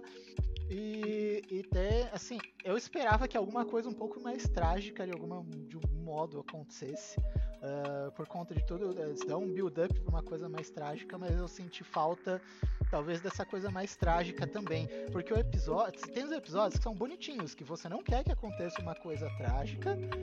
Sim. E tudo bem, esse não é, esse é um episódio. Todo o visual dele é um visual mais adulto, assim, tem uma estética uh, de anime seinen, que a gente chama, né? Que é o pessoal mais. Total, velho, total, total. Esses personagens, mesmo o, o guri lá que é Padawan, que supostamente é um adolescente, assim. Ele não tem um, aquele visual do carinha shonen normal com olhão grande e tal, que tem até o corpo de adulto, mas tem cara. Não, ele tem corpo e, e, rosto de adulto. O mestre, então, nem se fala, o mestre, assim, estilosíssimo. E quem tem cara de criança são as crianças mesmo. As crianças da vila tem cara de criança. Esse episódio foge muito de todos os trabalhos do estúdio, porque o estúdio sempre trabalha com uma coisa bem doida, assim, meio, sabe, Genki, Genki, Genki japonês é enérgico, aquela coisa meio, sabe, tipo. E, e, e, esse episódio, não. Aí você fica naquela, porra, mas como assim, velho? Como isso é trigger? Não parece trigger, mas é porque é, é, é muito coisa do Massa Rico. Assim, eu acho que o Massa Rico tá velho e tá chato. Assim. Ele deve ter ficado velho, ele tá ficando chato. Então, eu, eu acho que é muito. Às vezes é a pressão pra fazer lembra, parte do episódio. Trigger. Pra quem Wars, viu. Né? Oi? Ou às, vezes, então, ou às vezes é pressão pelo fato de que pediram para ele fazer um episódio de Star Wars. É, uh, Porque mas assim, se todos mantiveram uma identidade dele, vezes ele tentou é. fugir da identidade pra ficar dentro de Star Wars, entende? Uhum, você pediu então, pra ele fazer uma coisa que já existe. É diferente de, tipo, por exemplo, você tem uma liberdade criativa. É, não só a questão da história em si, mas na questão de imagem. Porque talvez o estúdio tivesse medo de que arriscar demais colocar a identidade própria dele dentro de Star Wars e os fãs fizeram matando. isso. Sabe o que é o pior? Eles fizeram isso, porque esse é o segundo episódio que eles fizeram. Só, três, só dois, três estúdios fizeram dois episódios. Então, eles gastaram, acho que eles gastaram tudo lá no, no, episódio 3 do Visions. E daí chegou nesse episódio aqui, ah, jogaram pro chefe. Ah, chefe, ó, tem mais um episódio pra nós fazer. E aí ele falou, deixa que eu faço. Eu Mas é interessante. Ele foi conservador, assim, porque não lembra Trigger em Desculpa o termo, mas assim, não lembra Estúdio Trigger em porra nenhuma esse episódio. Sim. Mas Parece tá uma coisa, uma coisa solta, assim, sabe? Não, ele não tem a assinatura do Studio Trigger. Ele é um episódio anime aleatório que tem Star Wars. É só isso que ele é. O outro da Trigger. Então, você tá falando uma coisa que eu concordo? O outro é puro suco da Trigger. O outro eu consigo ouvir Libera-me from Hell do, do Gurren Lagann tocando na hora da luta no final. Total, total. Mas vocês estão falando uma coisa que eu concordo, porque até no discurso, a mensagem do, do, do episódio todo é sobre velhice, né? O, o final, né, depois que tudo acontece, é aquele discurso uhum. do mestre Padawan falando, não, olha, a idade vai vencer, que, que, é muito Jedi isso, né? Muito aquela coisa, não busca o poder além da conta. E, e aí talvez uhum. o, a, o o motivo dele ser morno esteja numa interseção entre o que vocês dois falaram e o que o Lucas falou também. Porque ele é um episódio que se alinha muito com o que a gente vê no canal de Star Wars hoje. Ele já, já começa a colocar ali aquelas questões do Sith tentando viver além da conta, do Sith tentando ser imortal, que a gente sempre, vai né? retomar com o Palpatine. Sempre. sempre. A gente teve uma conversa aqui em casa essa semana sobre isso, inclusive. É, a gente tava falando. É, e você tem esse contraponto, que também é uma coisa que, que você não espera nem de Star Wars no, no básico, né? Também não espera de Shonen. Você espera isso de alguma coisa que flash com Seinen, né? De fazer essa uhum. discussão sobre, sobre envelhecer e sobre aceitar a inevitabilidade do tempo. Então ele realmente tenta ser um negócio ali, parece uma coisa. Tô falando tudo de maneira rebuscada aqui pra falar que parece coisa de velho chato. Basicamente é, é isso. Deixa eu explicar uma coisa que a gente não, a gente não falou. É, Shonen é adolescente, tá? Então é assim, vai dos é, o mangá shonen é, é o Dragon Ball, é o Boku no Hero, é o Naruto, é para adolescente, vai até uma certa idade, até os 18 anos, 19 anos. O seinen é um pouquinho depois disso, é um depois do adolescente, é o jovem, então assim, é, quando a gente fala shonen é dos 12 ali até os 18 anos. Seinen é 18 anos para frente, até uns 20 e poucos anos. Então, só para contextualizar, porque a gente está usando uns termos aqui muito otaku aqui, muito e, otaku. E, e, a galera tipo, né, não, não, necessariamente tem obrigação de saber essas coisas. Então, só para contextualizar. Então, o training já é um pouquinho mais à frente e tal. Mas é isso. É... É, o... Mas é isso, ele flerta com o Senna, mas ele não, ele não suja as mãos, né? Ele não chega até um, um, um, limiar. Ele não tem tragédia, ele não tem nada. Parece que realmente ali ele ficou, em parte, um discurso de um velho chato, que queria colocar essas coisas mais densas, queria colocar aquilo ali, mas também estava preso por ser Star Wars. Não podia ir um pouco mais além e mostrar é. alguma coisa. Eu, sendo bem sincero com vocês, eu acho esse episódio fraquíssimo, mas eu adoraria ver um, um negócio mais denso desse ancião, desse Sif velho e tal, ver quem ele foi. As, Sim, total, eu pensei a mesma coisa. É, pois é, e isso você não vê. Isso vai embora, isso passa. E tem um detalhe também, isso aí é um detalhe uh, do Sif em vários momentos Star Wars, o próprio Palpatine, que é o quê? O lado negro, aparentemente, por mais que é engraçado, é um paralelo, né? Por mais que os Sith procurem a vida eterna, uma coisa que você percebe muito é que fisicamente o lado negro parece que desgasta. Foi uma outra da parte dessa nossa conversa. Você vê que todos os, os Sith quase eles têm alguma deformidade, ou eles começam, o corpo deles parece que é um corpo meio cadavérico, assim, por, por uma razão Sim. ou por outra. Então, quando o cara começa, não. Mas depois de um tempo, ou o corpo do cara vai ficando, ou acontece alguma desgraça, assim, o cara ficar mutilado, queimado, cheio de cicatriz, sem a metade embaixo da mandíbula, umas paradas assim muito, muito cabulosas. Toda rabiola. É muito trash, assim. Então, quer dizer, o cara procura a vida eterna, mas você vê que ao mesmo tempo. Uh, tem um preço, tem um, tem um negócio, assim, tipo, a, a, sobre que modos você, que tipo de vida eterna é essa que você tá conseguindo ou tá buscando. Então, e antes de passarmos pro próximo aqui, o Felipe comentou: é, eles ficam lá se perguntando toda hora: cadê o Cif? Cadê o Cif? E o cara aparece na frente deles, eles ainda ficam bolados, fica surpreso. Que tipo de coisa. Que é total mangá, né? anime, né? Isso, isso é total tropo de anime. O cara brotar do nada. É. Surgir é. na sua frente. Era aquelas coisas muito. O quê? Como pode? Um cavaleiro de bronze? isso mesmo, isso mesmo. Mas para completar isso que a, que a Cessi falou, só uma outra curiosidade assim do canon, muita gente que só vê os filmes não sabe que aquele rosto deformado do Palpatine é o rosto dele. Ele usava um feitiço Sith ali para ficar aparecendo com que tinha aquele rosto normal e naquele momento em que ele luta com Mace Windu e é atingido pelos raios, os raios não deformam ele. Os raios quebram esse feitiço. Então o rosto dele é aquilo dali, o, la- o lado sombrio realmente faz aquilo com o Sirius. Tem até um quadrinho também agora do, do canon novo que mostra um Sif que conseguiu a imortalidade. E a maneira como ele consegue a imortalidade é virando uma criatura grotesca, ele perde a consciência. Então, assim, existe Nossa, toda essa coisa. caralho. Existe isso no cânone atual. Então, assim, é, é o que eu tô falando. Eu adoraria ver a história desse ancião, de- de- desse velho porra louca aqui, perdão, desse velho espancando aqui todo mundo, mas a história pregressa, como é que ele virou isso? Como é que ele atingiu essa forma que, que permitiu ele viver tanto, sabe? Permitiu ele ser tão poderoso. E É, isso ficou será devendo. que E demorou? aí o Quanto episódio- tempo será que isso levou, né? Quanto tempo será? Será que ele Exato. realmente envelheceu com muito tempo? Ou será que o rolê de Sif deu um speed up nele ali, ele consumiu a energia dele naquele rolê? Exatamente.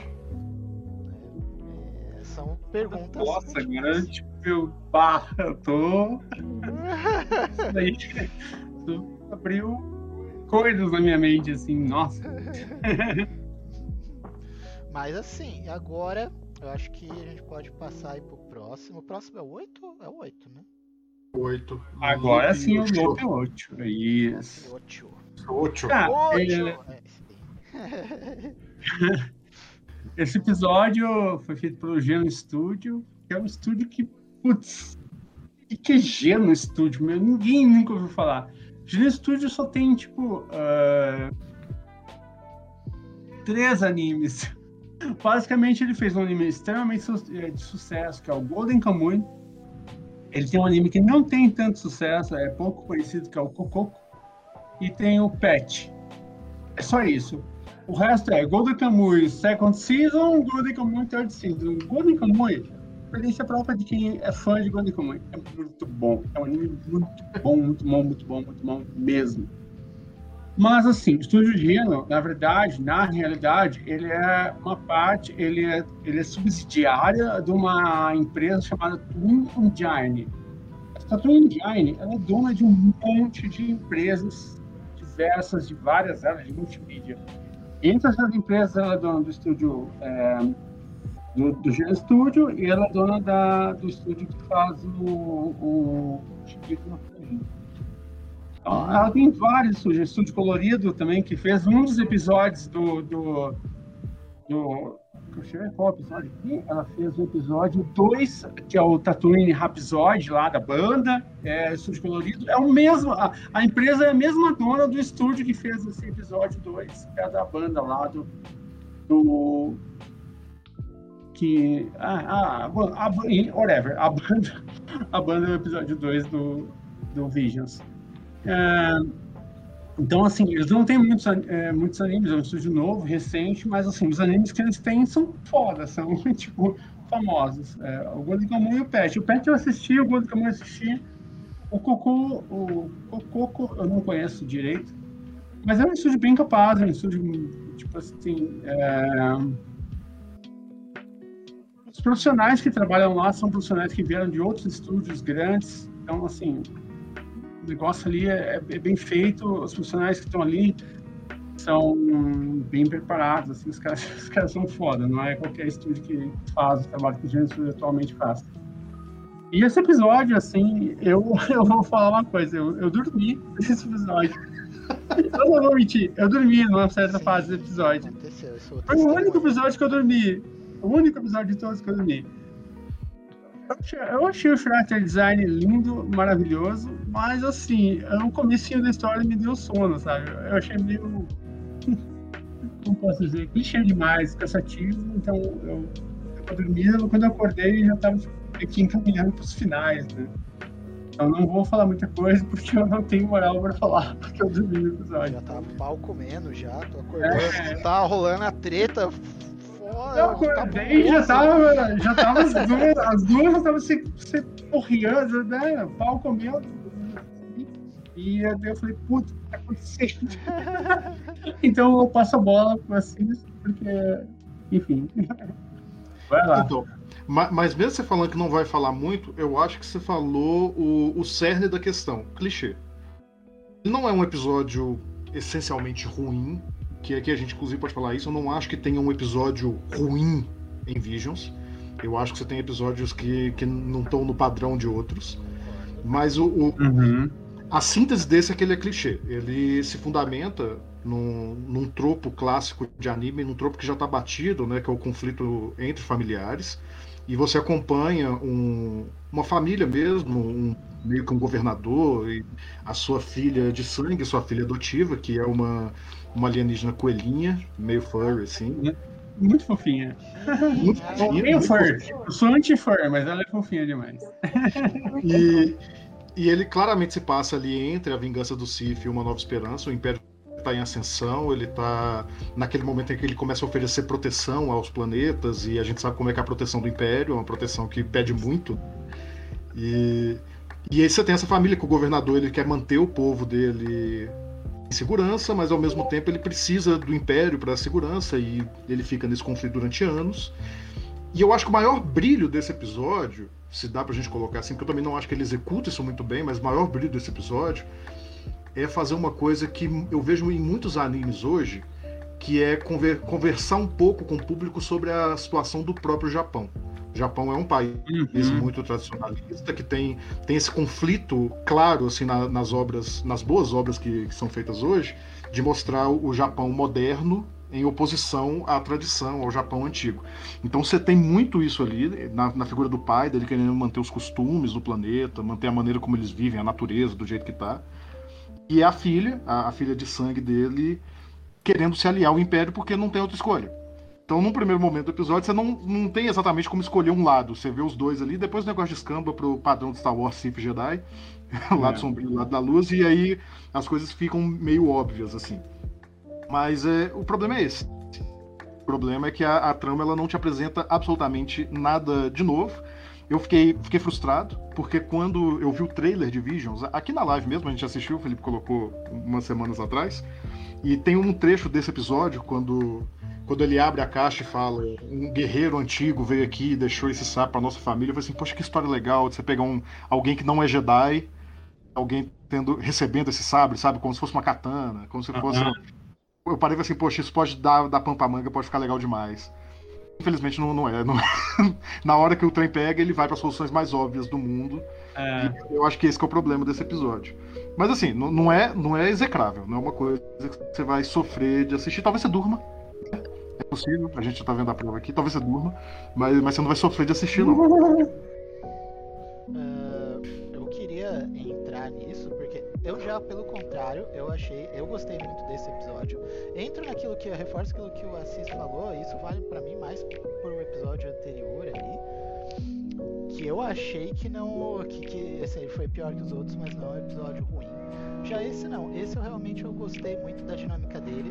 Tem essa questão do clichê, não é só um clichê de anime, mas é um clichê inclusive de filme de artes marciais, de uma parada de outras coisas, uh, que é um rolê assim, da onde você tem uma família, e uma dessa parte da família não é família de sangue, mas essa família de sangue acaba muitas vezes uh, sendo a melhor opção ali para essa família do que a pessoa que era da família de sangue e isso gera um conflito porque a pessoa que é de sangue uh, acha que já está garantida que, que tipo que ela que tem que seguir o rolê e que a coisa dela então assim é muito uma mensagem que apesar de ser batido eu gosto muito porque eu lido muito eu trabalho muito com essa ideia de que sangue uh, é uma coisa muito material eu acredito que família é uma coisa mais uh, mais de vínculo emocional.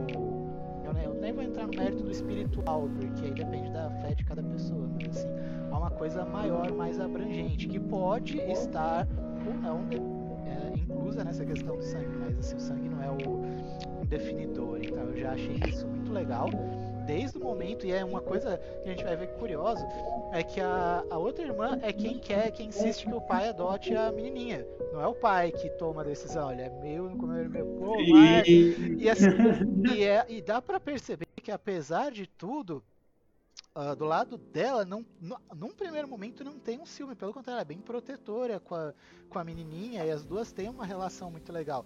Essa questão do ciúme aparece bem final, bem, bem mais pra frente, quando a coisa esquenta. e quando a outra também já cruzou ali o ponto sem retorno da, da, das escolhas dela. Mas eu, de modo geral, gostei muito da ambientação, e essa acho que é uma das coisas que tornou ele, deixou ele bem alto na minha lista, eu diria que ele terceiro lugar, mais ou menos. Por quê? Porque a ambientação tá maravilhosa, eles tiveram um detalhe Uh, tanto com a parte natural quanto com a parte industrial, e isso é um ponto-chave do, do enredo, né, uh, desse episódio, que é muito esse, essa questão de é um pouco ecológica até. Ah, o, o Império tá ferrando com o planeta, ele tá poluindo, tá drenando recursos naturais e uh, o nosso clã quer proteger esse planeta, então tem muito essa coisa de zelar pelo meio ambiente também, não é só uma questão de legado cultural e ancestral, mas é o, o próprio planeta. E eles deixaram isso bem claro na ambientação. Você vê tem as fábricas, tem as cidades, é um rolê meio poluído. E remete muito dentro da linguagem a Star Wars, aquele speeder que a menina tá dirigindo quando ela vai se encontrar com o almirante. Uh, Sith parece muito com o speeder do filme Solo, do começo do filme Solo, que parecia um carro, parecia quase um Fiat, assim, é um carro quadradão, uh, sedã quadradão, assim, e é muito legal. Sim, parece mesmo. Eu gosto muito dessa, dessa conexão, assim, de pegar e falar, vamos fazer uma versão em anime, mas ao mesmo tempo, ó, tal coisa tem um design tal, então vamos puxar aquele design. E não só puxar o design de coisas uh, muito corpo, pegaram um design que parecia com algo do filme do Han Solo, não era tipo algo da trilogia principal. Então eu achei isso muito legal. Gostei muito da, da dinâmica entre as personagens, assim, dá uma, para mim deu uma coisa muito fofa com a personagem principal e o, e o pai. São dois personagens assim, que você fica, pô, uh, o pessoal que não merecia sofrer isso aí, mas ao mesmo tempo uh, eu não, não vou dizer que eu consigo entender as coisas pelo lado da, da acho que é a Lope, né, que é a irmã mais velha. Eu não confundo o nome das duas. E só que assim, eu consigo entender uh, o fato dela, dela não ter coragem de arriscar a família dela para ir contra o Império. Acho que é muito isso.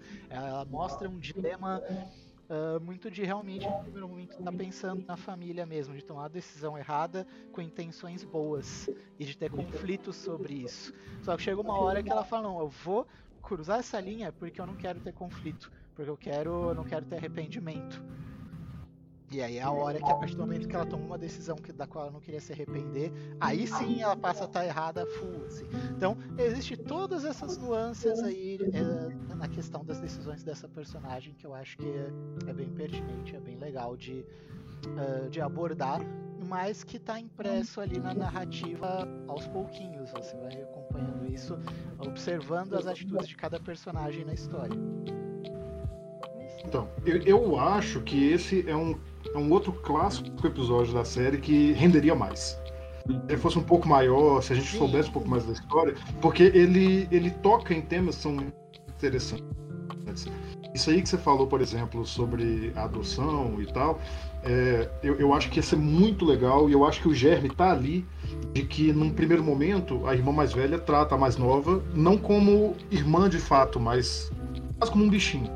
Então você pode colocar essas coisas. É é, trabalhar isso se fosse uma série inteira desse episódio. Você vai fazer uma série de Star Wars e coloca tudo ali. Em, mostrar como é que isso aparece de, de, alguma maneira, como ela trata assim como irmã, mas tem sempre alguma coisa ali, coloca ela como uma irmã de segunda categoria, sabe? Ela não vai herdar, ela não vai ser isso. Dava pra trabalhar isso. Acho que dava pra trabalhar muito, muito bem essa questão do, do planeta, da cultura do planeta. Eu queria ver demais. E aí é, é legal a gente pontuar também que eu acho que o maior mérito de Visions inteiro, obviamente pelo título, né, que é uma visão de outra pessoa, é como que eles colocam, como é que eles expandem o universo Star Wars. Na série de filmes principal, normalmente a gente sempre vai nos mesmos planetas, né? Você tem uma repetição de Tatooine, uma repetição de, de Coruscant, ou se não for Coruscant, um planeta parecido com Coruscant. Então você tem, você tem uma certa repetição. Em Visions inteiro, você vai vendo outros lugares que não estavam no, no, no cânone original. Você também vai para Tatooine, você também revisita os lugares clássicos, mas você vê outras dinâmicas, outras culturas, outras coisas. Eu só acho que realmente aqui nesse caso desse episódio, eles colocaram muita coisa, e aí na hora que eles vão resolver para amarrar no final, eles vão para o lugar mais óbvio. É. Aí te dá uma aquela. Bem pobre, né? Narrativa pobre, né? Vamos falar a real. Mas que potencial tinha, tinha. Por isso eu entendo por que você gosta, César. Porque realmente ele tem coisas ali que dá para discutir, dá para você fazer uma série inteira desse episódio. Vai ser maravilhoso. E, e outra coisa uh, que é interessante de, de mencionar aqui uh, é bem isso que você falou do período também. É um período poucos dos outros episódios ali trataram especificamente. Né? Acho que cada episódio pegou alguma coisa, mas alguns sinergizaram uns com os outros. Esse já puxou ali a coisa mais. Uh, por essa fase. Você falou do carro. Do, do, é, não, você falou do carro do solo, bate mesmo com a época, né? Mostra um cuidado da produção de puxar ali e falar assim, não, calma, que época que a gente tá retratando? Vamos pro filme que. Exatamente. Dar uma visão uh, da coisa, mas lembrar ali, ó, isso aqui ainda é Star Wars. Então, bora. uh, alguém tem mais alguma consideração? A gente pode mover pro, pro próximo. Eu só tô triste que o próximo é o último. Ah, nem vamos acabar, não. é, e o último pra mim foi. É, vamos lá. Decepcionante? não, não creio. Lucas, assista, pelo amor de Deus, assista, assista. Se quiser, a gente manda, dá um jeito aí pra você assistir, porque. Cara, ah, dá um jeito de me mandar isso aí que eu tô sem o Disney. Ah, o último, né, é o Akari Akakiri, né? Uh, putz, esse episódio eu tenho muito mixed feelings about, né? Porque assim, eu, eu tinha uma esperança de uma coisa muito legal, muito massa, mas assim, pô, é o último episódio, cara. Isso aqui vai ser muito bom.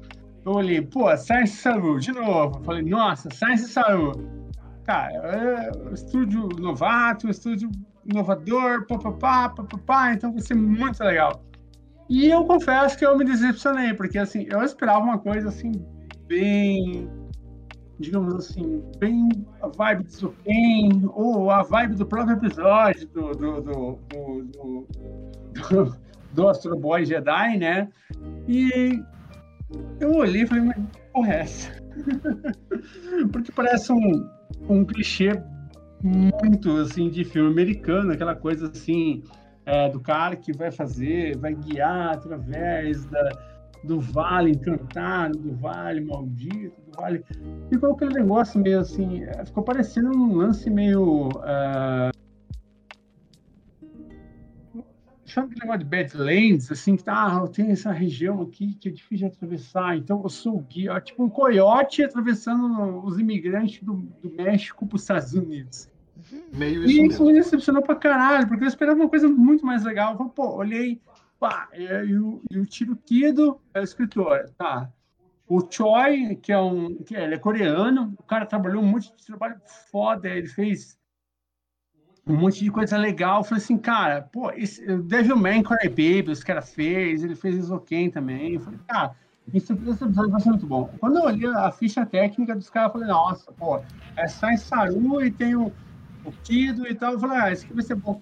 E foi do chat. Então foi assim, foi, eu tenho um mixed feelings é, sobre esse episódio. Eu acho que poderia ser muito melhor. É, ele não ficou a cara do, do, do, do Science Saru, ele ficou alguma coisa assim.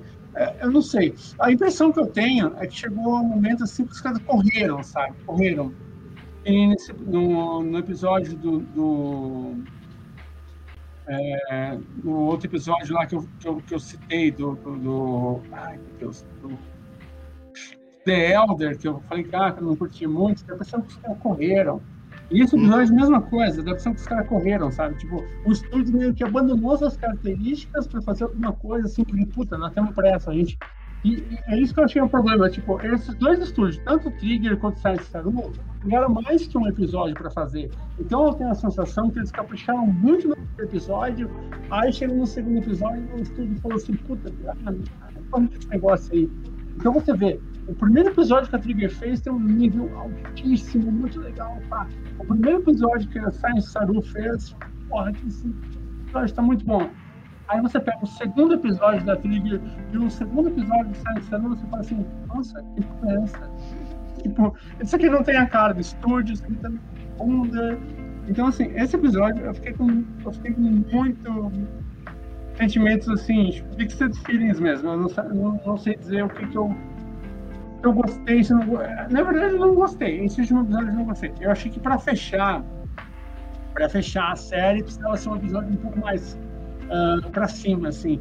E a forma como, eu não vou dar spoiler, claro, mas a forma como ele terminou, assim, uh, deixou um pouco mais, sabe, para baixo. Eu acho que não, foi legal. Acho que podiam ter invertido, colocado esse episódio em outro momento. Eu acho que a ordem, assim, a forma como terminou não foi boa. Mas enfim, manda lá, Assis. então, esse daí eu acho que tem uma expressão que a gente vê muito na internet, agora nem tanto, né? Agora talvez já esteja ficando cringe, mas isso aqui a gente fala que o artista viajou no conceito. Eu, eu vou explicar por que isso. E embora uhum. eu, eu, não queira dar spoiler, nesse eu vou. Eu acho que para poder explicar o conceito, eu vou ter que meio que dar um. Não dar o spoiler, mas indicar. Então quem for esperto vai pegar, tá? Primeiro que quando eu assisti, eu fiquei muito confuso com o que estava acontecendo. Fiquei com a mesma sensação que a Mel. Falei assim, tá encerrando assim, tá acabando, não, não é possível, tem mais um episódio. Não acabou assim não. E acabou. E aí eu fui buscar, eu fui buscar o título na, no, no Star Wars Wiki, na Wikipedia, e fui buscar para ver, porque Star Wars ele tem esse costume de criar nomes, mas sempre com base em referências, né? A, é, a, a gente fala assim, Star Wars tem umas coisas muito únicas, como Padmé Amidala, mas do nada uma família tem o um nome Skywalker, que é em inglês. Então você não entende exatamente qual é a lógica linguística desse universo. Não precisa ter também, né? Mas eu fui buscar a, a Kakiri, não tá em lugar nenhum do canon, não tá em lugar nenhum do universo expandido, não tá em lugar nenhum. E eu fiquei muito batendo aqui, é, é um, é um assunto um pouco sério, né? Mas não, help. Ah, Aka é vermelho. Kiri tem a ver com forte. Eu cheguei nisso, exatamente. Mas eu peguei na hora com, com essa coisa. Eu sou poeta, né? Então eu fico fazendo esses trocadilhos, detesto esse tipo de poesia, mas é, é, o que tem hoje. A gente fica brincando com o negócio, né? E o som lembra muito Harakiri. O som lembra muito Harakiri. E se você pega o que acontece no episódio, é meio que um Harakiri espiritual uhum. que acontece com o protagonista. Ele meio que faz, né, o, o, o seppuku, ele, ele, ele mata a parte Jedi nele. E por consciência, ele sabe, desde o começo do episódio, ele já teve a visão, ele já sabe o que vai acontecer. E ele vai para lá. Então, assim, é, conceitualmente é muito legal. O episódio claramente evoca um, uma coisa que é basal no canon de Star Wars, que é o, o amor entre um Jedi e uma outra pessoa, né? Você tem isso com Anakin e Padmé, você tem isso com, com Obi-Wan e agora eu esqueci, a Sabine. Satine. Satine. Satine.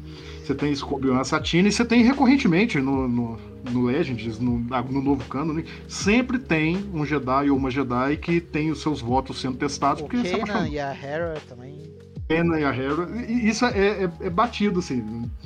Não vou nem dizer que é batido, faz parte do espírito de Star Wars. Então, juntando tudo isso e você vendo a, a, trajetória, você vê que o conceito do, do episódio estava muito bem delineado. Seria muito fácil contar essa história. Mas aí eles peidam na farofa. Basicamente é isso. Eles focam tanto. É, eles focam tanto no conceito, por isso que eu falo, viajou no conceito. O conceito tá todo Sim. ali.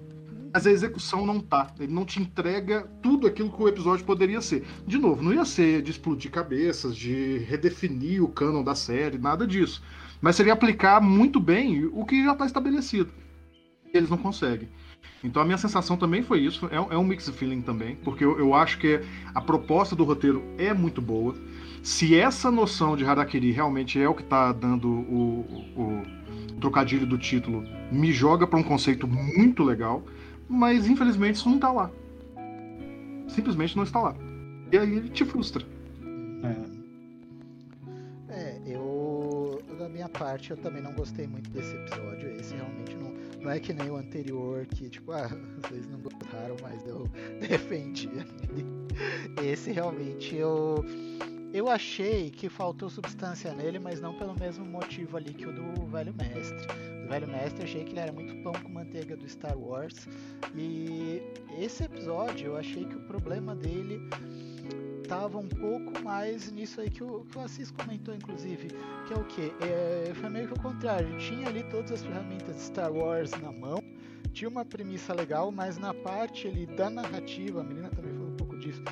A narrativa ela pareceu um pouco corrida e um pouco perdida, assim, tipo, ah, ele já sabia para onde ele estava indo, mas o percurso ali pareceu uma coisa meio a gente não sabe muito bem o que fazer, vamos dar uns filler aqui, vamos preencher não. isso aqui com, com uma coisa ou outra e e assim, já o visual, o visual eu achei interessante, eu achei legal, era algo que eu estava uh, considerando que pudesse acontecer uh, pelo estúdio, assim, o visual dos personagens, tudo. Gostei das sequências de das sequências de combate, assim, mas essa coisa do cara ficar tendo visão, acho que essa é a parte onde ele pegou coisas de Star Wars que eu não gosto muito, eu acho, assim, meio chato essa coisa de destino, eu eu acho que essa é uma parte de Star Wars uh, que me faz principalmente querer mais para longe desse, desse rolê de Sith, Jedi e tal, porque é muito aquela coisa de ah, aquilo vai acontecer porque é destino. Eu já acho mais legal aquela coisa que tu não sabe de forma nenhuma o que vai acontecer. As coisas simplesmente vão acontecendo. Ah, o cara foi num lugar, deu ruim. E o tempo todo o anime te dá essa sensação meio que tem um monte de coisa caótica rolando, mas no final tudo está rolando para que algo é, X aconteça, então você não tem essa sensação de ah, tanto que o final, o final curiosamente, o final é surpreendente, mas é um final surpreendente uh, até um certo ponto. Chega um ponto onde você entende, fala, ah, tá, vai terminar desse jeito. E você até espera que não termine daquele jeito. Mas, mas é o que tem para hoje, assim. É tipo, é a vida. O final é muito tipo, ah, é a vida, amiga, sabe? É, tipo, não te surpreende, mas não te envolve. Você, você uh -huh. não sente a emoção da coisa, entendeu? É, faltou um build-up para você, por exemplo, se importar o suficiente com todos os personagens envolvidos. Eu tenho noção, os personagens com que eu mais me importei são os personagens que não estão envolvidos na cena final. Que é o, os guias lá. Os guias lá eu achei geniais, assim, pô, os personagens mó da hora. Os personagens mais legais do negócio são os carinha lá.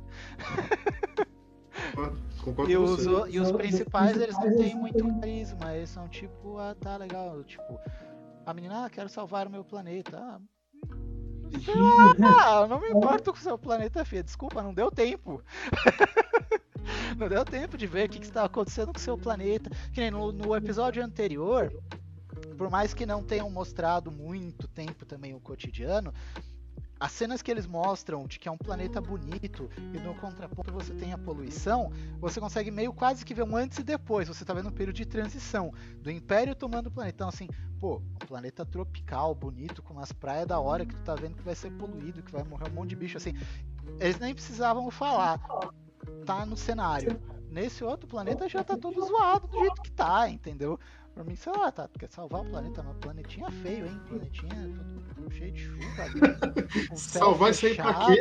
Tu vai salvar, vai embora, pega a nave, ele pega o seu povo e vai colonizar um planeta ensolarado, bonito, assim, um planeta todo sombrio aí, já tá pro Sif, já, já tá aclimatizado pro Sif, entendeu? então é muito isso, assim, mas eu achei assim, tá, eles mantiveram aquela vibe meio. Me, algumas coisas me lembrou Mulan na estética, assim. A estética me lembrou Mulan, não o filme, o Mulan original da Disney lá, o do, do desenhozinho, o primeiro Mulan, não o, o live action. Eu achei que assim, a vibe do, do, da linguagem visual lembrou um pouco Mulan, mas ficou meio perdido, assim, mal aproveitado também essa ambientação. E, e, pesa também que, de novo, é, é, uma história que a gente já viu outras vezes. A gente viu esse lance da, do, do amor do Jedi com o Obi-Wan, a gente já sofreu com, com, a morte da Satine, a gente já sofreu um pouco menos com a morte da Padmé. É difícil sofrer no episódio 3, mas enfim. é, a gente já viu essa história, então é a história repetida, um pouco pior, né? Isso acaba prejudicando o episódio. Mas no, no geral, embora a temporada feche sem te dar muita vontade de, de querer mais, alguma coisa assim, é, para mim o saldo do Visions é positivo.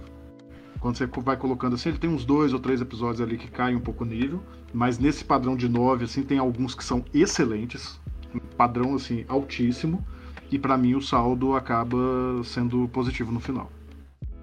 Uhum. Ó, Felipe comentou aqui, ó, ele traz uma parada de gente pacata, tipo o Antônio, o Carlos, o Jobim do Cowboy Bebop, os dois guias. Isso é legal, mas é muito paradinho e com um plot twist bem fraco. É, tem essa, tem essa vibe, assim, que tipo, a coisa podia.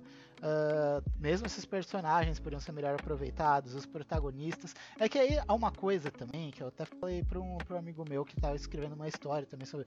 Com essa vibe de ah, o guerreiro que já tá cansado e tal. E esse é o tipo de personagem que ele só fica legal se quem tá andando com ele for um personagem descontraído. Quando você tem um protagonista muito melancólico uh, muito triste, fica maneiro quando o outro personagem é descontraído. E eu vou puxar a referência do episódio da Vila.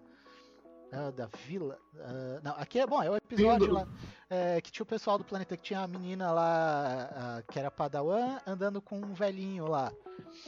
O velhinho, ele é muito gente boa, e tal, a guria, ela é toda traumatizada, dá pra ver que ela é uma personagem sombria, com razões para ser sombria, mas se não tivesse o personagem ali mais light do lado dela, o rolê ia ficar meio sem sal também, mas o, o cara contrapõe ela, então o cara faz umas brincadeiras, o cara fala dos costumes locais, o cara dá que, aquela luz ali que contrapõe a sombra da menina. Da mesma forma, se você tem um personagem, só personagem muito alegrão, muito zoeiro, uh, fica legal para algo curto, mas assim, você não consegue levar algo mais longe adiante também sem esse outro sem esse outro nessa né, contrapartida aí. Concordo concordo de novo. Eu, eu, eu acho que realmente faltou ali os personagens não têm o carisma suficiente para carregar. E de novo essa falta de carisma reflete lá no final quando é, o, o caos acontece a tragédia acontece e você simplesmente para e fala ok ok. Desculpa, ok vida que segue. Sim, é muito isso, assim. Uh, e eu achei também, assim, que o modo como essa cena final foi feita ficou muito, tipo... Podia ter tido um pouco mais de drama no final. você pega o episódio 3, você também tem meio que um... Né, rola um final no mesmo naipe de... Droga, a vida é assim. Mas Sim. a cena que o Darth Vader levanta e quebra os negócios e começa a tocar a marcha imperial aquilo dá uma sensação muito de novo começo. Então, tipo, tá, terminou de um jeito ruim, vai começar uma era de escuridão agora. E dá um ar de grandiosidade, que não fica tipo, ah, tá, foi uma, uma ocorrência uh, do dia a dia. Não, transforma aquele rolê de tipo, poxa, que, que triste pra um negócio épico. Assim, um negócio, pô, isso é muito triste, velho. Que droga, lascou-se tudo, entendeu? E ali não, ali é tipo, pô, que droga, cara. Sim, foi bruxante. Vamos falar real, vamos falar um termo bem real. Foi bruxante. Foi bruxante. É, sim. Esse último episódio da, do Visions foi bruxante. E, e, nesse ponto eu acho que talvez a, a, gente também ficou bem dividido no episódio dos Gêmeos, mas por ele ser grandioloquente, tudo talvez ele casasse melhor como um último episódio, principalmente porque ele termina aberto. Uhum. Dá margem para você ter um. Não sei se a Disney vai fazer isso, se eles vão continuar essas histórias numa outra temporada, que é uma possibilidade, né? Eles podem fazer uma outra temporada totalmente original também, sem ligar nada, ou eles podem retomar algumas dessas histórias que eram abertas, né? É, um episódio que cairia bem como último também foi o quinto episódio, né? Sim. Ele, Bem, ele cairia bem com o último episódio, porque ali é um renascimento dos Jedi, né? Sim. E também terminei é aberto. Também Hope, termina prometendo lá, alguma coisa. Isso, aquilo é muito New Hope. Aquilo ali Bom. cairia super bem. Então, agora que você falou, concordo com você. Ele, para encerrar, seria, seria ainda mais perfeito. Ele encaixar ali te dar um gás, você terminar de ver a temporada e falar assim, poxa, quando sai a próxima? Que tesão, né? O que, que vai vir agora? Exatamente. É, Esse, acho... infelizmente, ele não trouxe isso. É, eu acho que a ordem de alguns episódios também prejudicou eles, que nem esse do Lope Ocho, ele também foi prejudicado por estar ali perto do final, porque existe uma questão de, de ritmo, que foi o que eu assisti até falando semana passada, que você vê um episódio e aí o outro às vezes quebra o ritmo, como eles não foram feitos para você assistir necessariamente numa, numa sequência, então eles tentaram arrumar de alguma forma, mas não é a forma que eu teria arrumado. Hum, já tá sumiu. Nem eu. Eu, eu acho que até o episódio 5 ele, ele mantém o ritmo de uma maneira muito boa. E depois ele, dá uma partida. Lucas está Hum? O Lucas está falando alguma coisa e está com o microfone aberto. Opa, desculpa, gente. Tudo bem, tranquilo, tranquilo. Temos interferência na resistência. Temos interferência na resistência. Não, suave, suave. Tá cruzou nos corre aqui. aí de, de pai, tamo aí. Eu tava falando um negócio aqui, aí eu esqueci. Mas também eu acho que a gente já tá encerrando Isso, essa isso parte. que eu ia né? falar, a gente tá perto do intervalo, então assim, agora é mais assim, a gente tá fazendo aqui as nossas reflexões finais ali sobre o, sobre o rolê, antes de entrar aqui no intervalo. E, e é isso, assim, inclusive se vocês quiserem falar mais alguma coisa, eh, mandar um beijo pra minha mãe, pro meu pai, pra você também, tamo aí. Se quiserem falar mais coisas, mais reflexões aí nos nossos últimos ah, 15 minutos, a gente tem 15 minutos ainda, tem 15 minutos até o intervalo, tá? Tá show. Nossa, dá pra falar muita coisa ainda, 15 minutos. Dá. Até porque tem muita coisa que a gente comprimiu da semana passada, porque tava acabando a live, né? Então se quiser tirar também o, o atraso de algumas coisas da semana passada e trazer de volta. aí. Não, Eu acho que se- seria legal, eu tô curioso pra saber de vocês duas, se vocês tivessem que fazer um top 5 agora, de cabeça, assim, os nove episódios, quais seria o seu top 5?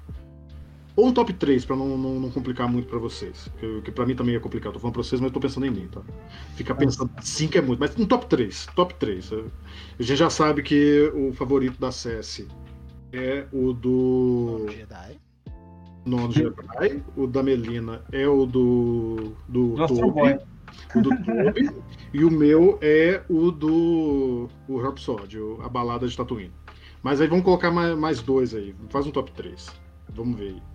Tá, deixa eu começar então. Então, pra mim, o primeiro seria o do, do Astro Boy lá, o, o episódio 6, né? Esse seria o primeiro. Ai, cara, o segundo é, é difícil, difícil, difícil, difícil, difícil, difícil. Eu, eu- achei que a gente ia, ia empatar no, no nosso segundo sempre, mas vamos ver. É... Ah, é o 5, é o cinco, o Jedi. É o Aí, cinco. É que eu imaginei. Cara, porque é, é muito foda. A guria é muito foda. É muito, muito, muito, legal. Ah, a forma como ela vai desenvolvendo e o sabre vai tomando cor. Aquilo ali eu achei putz, sensacional, assim.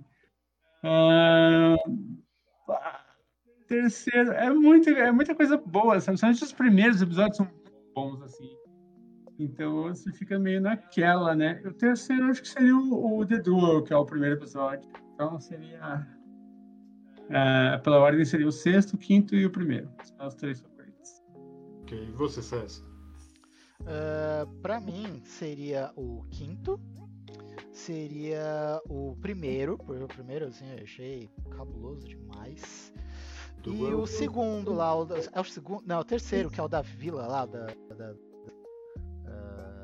É o quarto. Pessoal, é o quarto. quarto, né, que tem a, a menina lá, Jedi cabulosona lá, e o cara sniper, A, a noiva aldeã. A noiva aldeã. a noiva aldeã, é o da noiva aldeã, esse aí. Tem o Teosof, né? Aham, sim.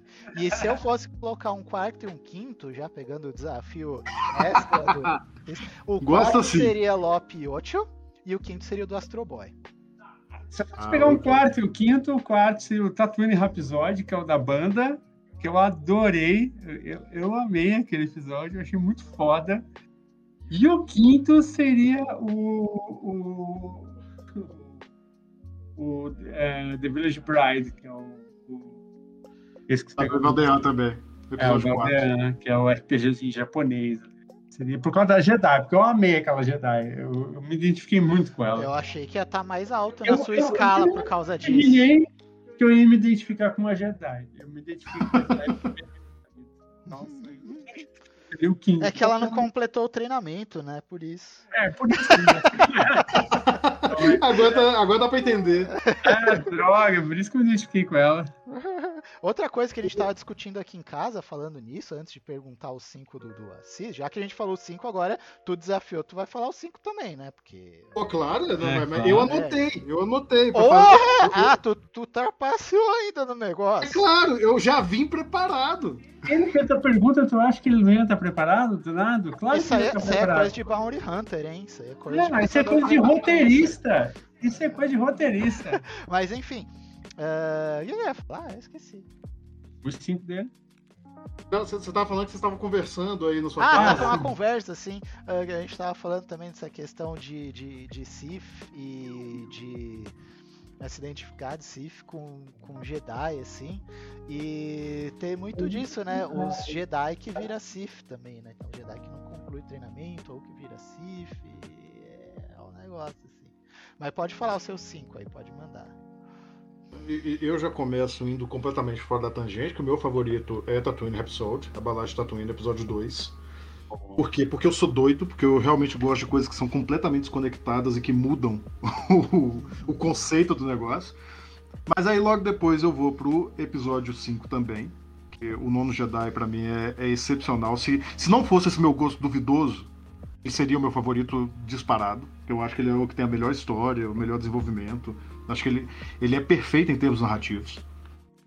E aí nós vamos pro episódio 1 do Elo e fecha meu top 3. Então, episódio 2, 5 e o primeiro. E se eu for colocar mais dois, eu ia colocar o episódio 6 do Toby e depois o episódio da Noiva Aldeana. E aí eu já percebo que, tirando alguns pequenos pontos, realmente a gente vai mais ou menos no mesmo, na mesma direção deles. Que é, é difícil você colocar os últimos. Eu, eu- sei que a SES colocou o, o Lop 8. Mas o, realmente assim, você percebe. Não, mas você percebe que, que depois ali. Até no do Toby, gente, até no do Toby, eh, você percebe que eles já estavam com uma dificuldade de encaixar. Eu acho que o problema não é nem tantos episódios, mas da maneira como eles são apresentados. É, é o que a gente estava realmente falando, você montar o, a, a temporada, né? Eu, eu tô passando por isso agora, fazendo um livro de poemas, e eu fico brincando com todo mundo. Eu falo assim, os poemas são todos escritos, mas o livro não tá pronto. Uhum. Eu tenho que escolher a ordem que eu vou colocar eles, né? De uma maneira que Uhum. que eles façam sentido.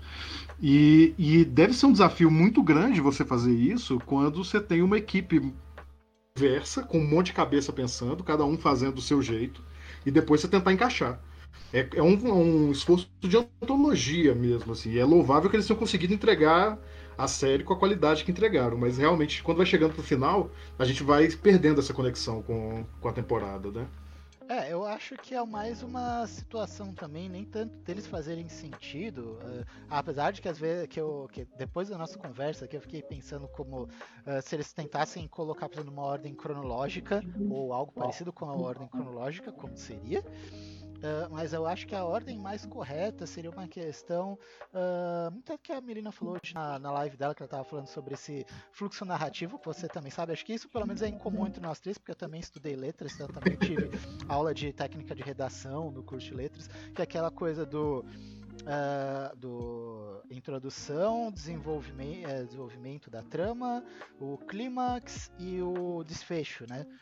Então, assim, se eles seguissem mais ou menos no contexto emocional disso, não como uma ordem narrativa, mas pegar esses, essas quatro partes no efeito emocional que elas costumam ter na gente, então pegar deixar as histórias ah, mais calminhas ou mais introdutórias para o começo, pegar as histórias que têm alguma complexidade, mas que ainda não é o, o core de ação ali pro meio eh, e pro segunda parte do meio deixar realmente onde o pau come solto mesmo, firmeza ali, pegar aquelas histórias que nem vocês falaram do, do, do episódio dos gêmeos ali, ah, o do samurai ali no começo, lá o episódio 1, e botar eles ali pro, como um clímax e no final botar algo mais, mais suave ali, tipo, né, ah, um episódio mais tranquilão, assim, meio, ó, acabou a parada, mas é isso aí, vida que segue, legal.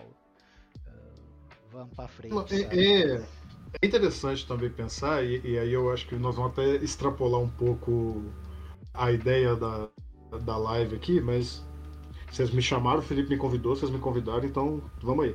Bora. Que é muito diferente quando você tenta fazer uma antologia, eu imagino que tenha sido assim, né?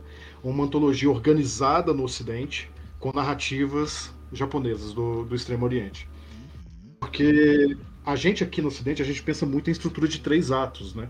A gente pensa hum. justamente o que você falou, de, de você ter um oh. começo, você tem um conflito, você tem uma resolução. E você trabalha outros menores ali dentro desses três atos. E, e o Japão, ele trabalha normalmente com uma estrutura de quatro atos, que é o Kishotenketsu. Que é bem diferente. É, eu, eu, vou repetir para quem quiser pesquisar no chat, talvez eu até digite porque é difícil, mas chama Kishotenketsu. Que não tem conflito, ele tem uma mudança de dinâmica, mas ele não tem conflito. E, e você consegue perceber, não em todos os episódios, que alguns são bastante ocidentalizados, mas muitos deles, quando você assiste, você vê o, o, o, Kishoten, o, perdão, o Kishotenketsu no episódio. Uhum. Então você tem isso ali que funciona muito num, num plano maior. Quando você assiste um anime ou vê um mangá, você vê que cada capítulo efetua o Kishotenketsu, cada arco efetua o Kishotenketsu, e a obra inteira também faz o Kishotenketsu de maneiras é, em escalas diferentes, né? Então, talvez se ele fosse organizado no Japão, se fosse uma antologia plenamente feita no Japão, ele tivesse um outro clima, uma outra cara. Talvez isso, esse choque ali, tenha causado esse, esse meio que desbalanço, de que você não sabe exatamente qual é o ritmo da série a partir de certo momento. Ela funciona muito bem até o clímax. É aquilo que a gente tá falando, mas depois ali parece que acabou. Ele pede uma resolução que não, não existe. Porque. É. Entendeu? É, é, que assim, né? Cada estúdio fez um episódio independente, né? Não, não, eu acho que é, a gente tentar, é, se a gente for querer considerar como uma série cada episódio, né? Não há uma sequência, né? Então Exato. você pode assistir cada episódio independente do outro. E alguns episódios o Shotenketsu está bem claro ali, você consegue enxergar, né? Outros episódios você vê que tem uma narrativa tradicional, assim, tem até uma jornada do herói até em alguns episódios. Né? Existe alguma tradução para esse termo do, do Quixote? Ah, não, não, não, acho que tenha, acho que não. Nunca vi. Não, não tem termo porque correspondente ele... que a gente pudesse colocar. Hum. Não, e, e aí até fica interessante a gente falar sobre isso, de novo aqui para ampliar os horizontes de quem estiver ouvindo, que na verdade a gente estuda muito pouco narrativa oriental. É. Não, não tem produção não porque não existe. É, se você for pegar, é basicamente um. Ele é exatamente essa descrição: é, é mundo comum, mudança, ponto de virada e conclusão. Shotenketsu, esses termos todos significam isso. Mas é. não, não tem. A gente poderia traduzir de alguma forma. Mas como a gente estuda muito pouco, e aí é porque é para abrir a cabeça, coisa tal, vamos estudar coisas mais de fora, vamos ficar só fechado é, em Estados Unidos, essas coisas não. Tem, o mundo é muito amplo e narrativas são muito legais em vários lugares. Então, assim, quanto mais a gente estudar isso agora, isso não é nem muito estudado nos Estados Unidos, quanto mais aqui no Brasil. Então, quem, é. quem quiser escrever histórias, quem quiser sair por esse caminho aí, de, de um escritor aqui, com, com essas meninas que também trabalham com narrativa, estudem outras coisas que vocês vão trazer umas coisas legais, viu? Eu, eu falei disso hoje na minha. Eu dei uma palestra mais cedo, foi sobre isso, porque assim, é muito cansativo porque todo mundo já está acostumado com a jornada do herói e só espera a jornada do herói. E se você não faz a jornada do herói, a pessoa cai de pau em cima falando que é uma bosta, entendeu? Porque assim, tá todo mundo tão domesticadozinho, tão acostumadozinho com a jornada do herói, parece que só sabe enxergar isso. Aí eu ouvi muitas pessoas reclamando assim, a pessoa que é fã da Marvel, puta, porque tinha críticas aos filmes da Marvel que são todos iguais. Sim, são todos iguais, são todos jornada do herói. Não tem um filme da Marvel que eu tenha visto que não seja Jornada do Herói. Se eu tiver errado, por favor, me corrija. Mas todos os filmes que eu vi é Jornada do Herói. Todos. Só tem um que não é, só tem um que não é, o da oh. Capitã Marvel. Capitã ah, Marvel. sim, é o da Capitã Marvel não é. É, boa, boa. Eles fazem a jornada da heroína. Eles fazem a jornada da heroína, que é uma é variante. jornada da heroína, sim. Que eu, eu sempre mando a galera. Eu sempre mando a galera estudar a jornada da heroína. E eles ficam, o quê? Existe isso? Eu falei, existe, vão lá e estudem. E tinha aquele filme do Hulk que ele não é nada, né? Tem um filme do Hulk que é tem, é muito não, ele, caótico. Ele tem, ele, tem, ele tem jornada herói ali, sim. Ele é caótico, mas ele tem o Ragnarok, né? Não, não. Eu tô falando dos filmes o filme do Hulk. Do Hulk. Não, mas esse é um filme antigo. Ah, tem não, não, o do Edward Norton e ah, tem o que trocou é, ator. Tem um que ele briga tem com outro é, tem um que ele briga com os cachorros mutantes lá, que tem os poodle mutantes lá. Não, aquele lá é bizarro, aquele lá eu não sei enquadrar. Esse é outra era. Hulk aí é o... É Hulk mesmo, né? Não tem outro título no nome, é só Hulk. Não, esse é outro o CS, mas, mas, te falar, você não, não, não, não, é. Não quero pagar, tipo assim, você não entendeu o filme, não. Pelo contrário, o filme é uma confusão mesmo. Mas é, você pode zona. pensar que. Você pode pensar que tem um certo conflito ali sim, se você lembrar quem dirigiu o filme, que foi o Ang Lee. Puta merda. É, Eu... desculpa, desculpa a palavra. Mas enfim. É, no tá geral, no oriental, geral, e ele fez um roteiro, ele trabalhou em cima de um roteiro ocidental. Então é, você então... tem esse conflito também. Você tem esse é, conflito faz também. Faz sentido, faz sentido. Então, no Bem geral, vai ser sempre a mesma ladainha. Então, assim, não, não é que. Ah, é, é que todo mundo está acostumado a isso. Então, assim, principalmente as grandes empresas, por exemplo, como a Disney, a Paramount, a blá blá blá, vão fazer nesse, nessa, essa levada, porque é a levada que é a levada que vende, é a levada nacional. Então, assim, não é uma coisa assim, oh meu Deus. Mas é claro, é muito mais legal quando sai um pouco, foge um pouco. Né? E, e, nem só. E daí quando, e quando, teve, é e quando teve o Capitão Marvel, né, teve um monte de choro de macho e tal, porque a jornada dele. E muita gente também não entendeu por não estar habituado, né? Eu vi muita gente falando que a história dela não faz sentido. E para é. mim, que já tinha estudado a, a Jornada da Heroína, não, você não precisa estudar para entender. Eu acho que a história faz sentido. Eu gosto de Capitão Marvel. O pessoal pode me bater aí, eu fico xingando solo, agora eu vou falar que Capitão Marvel é um dos meus filmes favoritos da Marvel. É verdade. Meu também. Um dos meus também. É um dos que eu mais gosto. Contraria a opinião de todo mundo, mas eu, eu adoro esse filme, justifico por quê. Mas quando você vê. errado em gostar de solo, o resto eu concordo contigo. então tá bom. Mas, mas, você vê que ele segue a estrutura da jornada heroína a, a risca. A risca mesmo, uhum. assim. Ele vai batendo cheques e faz tudo como. Ele, ele joga no lugar comum, né? Do, no, no, joga fácil, como é o estilo da Marvel, mas numa estrutura narrativa completamente diferente. E a mesma coisa você pode ver no, em, em, bons e populares animes, mangás e aqui no Visions. Você consegue uhum. ver uma aplicação do Kisho Tenketsu muito efetiva em alguns episódios. No episódio da noiva você vê isso. Uhum. No episódio do. No primeiro do Duel você vê isso. No do. que, que a gente adorou, é, também dá para ver isso no do Nono Jedi. Você vê. Você não vê isso tanto em Loop 8. Loop 8 tem mais no Não, Loop 8 é bem bem clichêzão um ocidental, assim. Tem um conflito. Na verdade, Loop 8, até o nome, Loop e 8, ele lembra muito uma novela mexicana. não, e no último você vê o Kishotenketsu muito aplicado à risca, mas de uma maneira errada. Ele não funciona. Não, não, não funciona. Mas, mas vale a pena o pessoal conhecer, vale a pena procurar saber sobre isso, porque expande e, e para um pouco de você bater o olho em alguma coisa e falar assim, pô, que esquisito, não gostei. Não, você pode não gostar, mas por quê? Por quê? V vamos é. qualificar a conversa. Até para as pessoas, isso é uma coisa que eu vejo que às vezes é muito difícil. Uh, as pessoas entenderem o que elas gostam, o que elas querem. Então a gente vê uh, que muita gente simplesmente vai assistir todos os filmes que saem no cinema, ah, porque eu gosto de cinema, mas é porque a pessoa não. De repente você, a pessoa teria uma uma coisa assim para curtir um determinado rolê que quer para ela ali e ela acaba assistindo umas coisas assim Tipo, não entrando Chega numa expectativa, né? Com uma pré-expectativa e ela quer que seja tudo igual, aquela receitinha. Uhum. Aí quando alguma coisa foge da receita, ah, porcaria, bababá. Isso. Isso que até o que eu tava falando ontem, que a gente tava conversando, uma coisa que eu falei.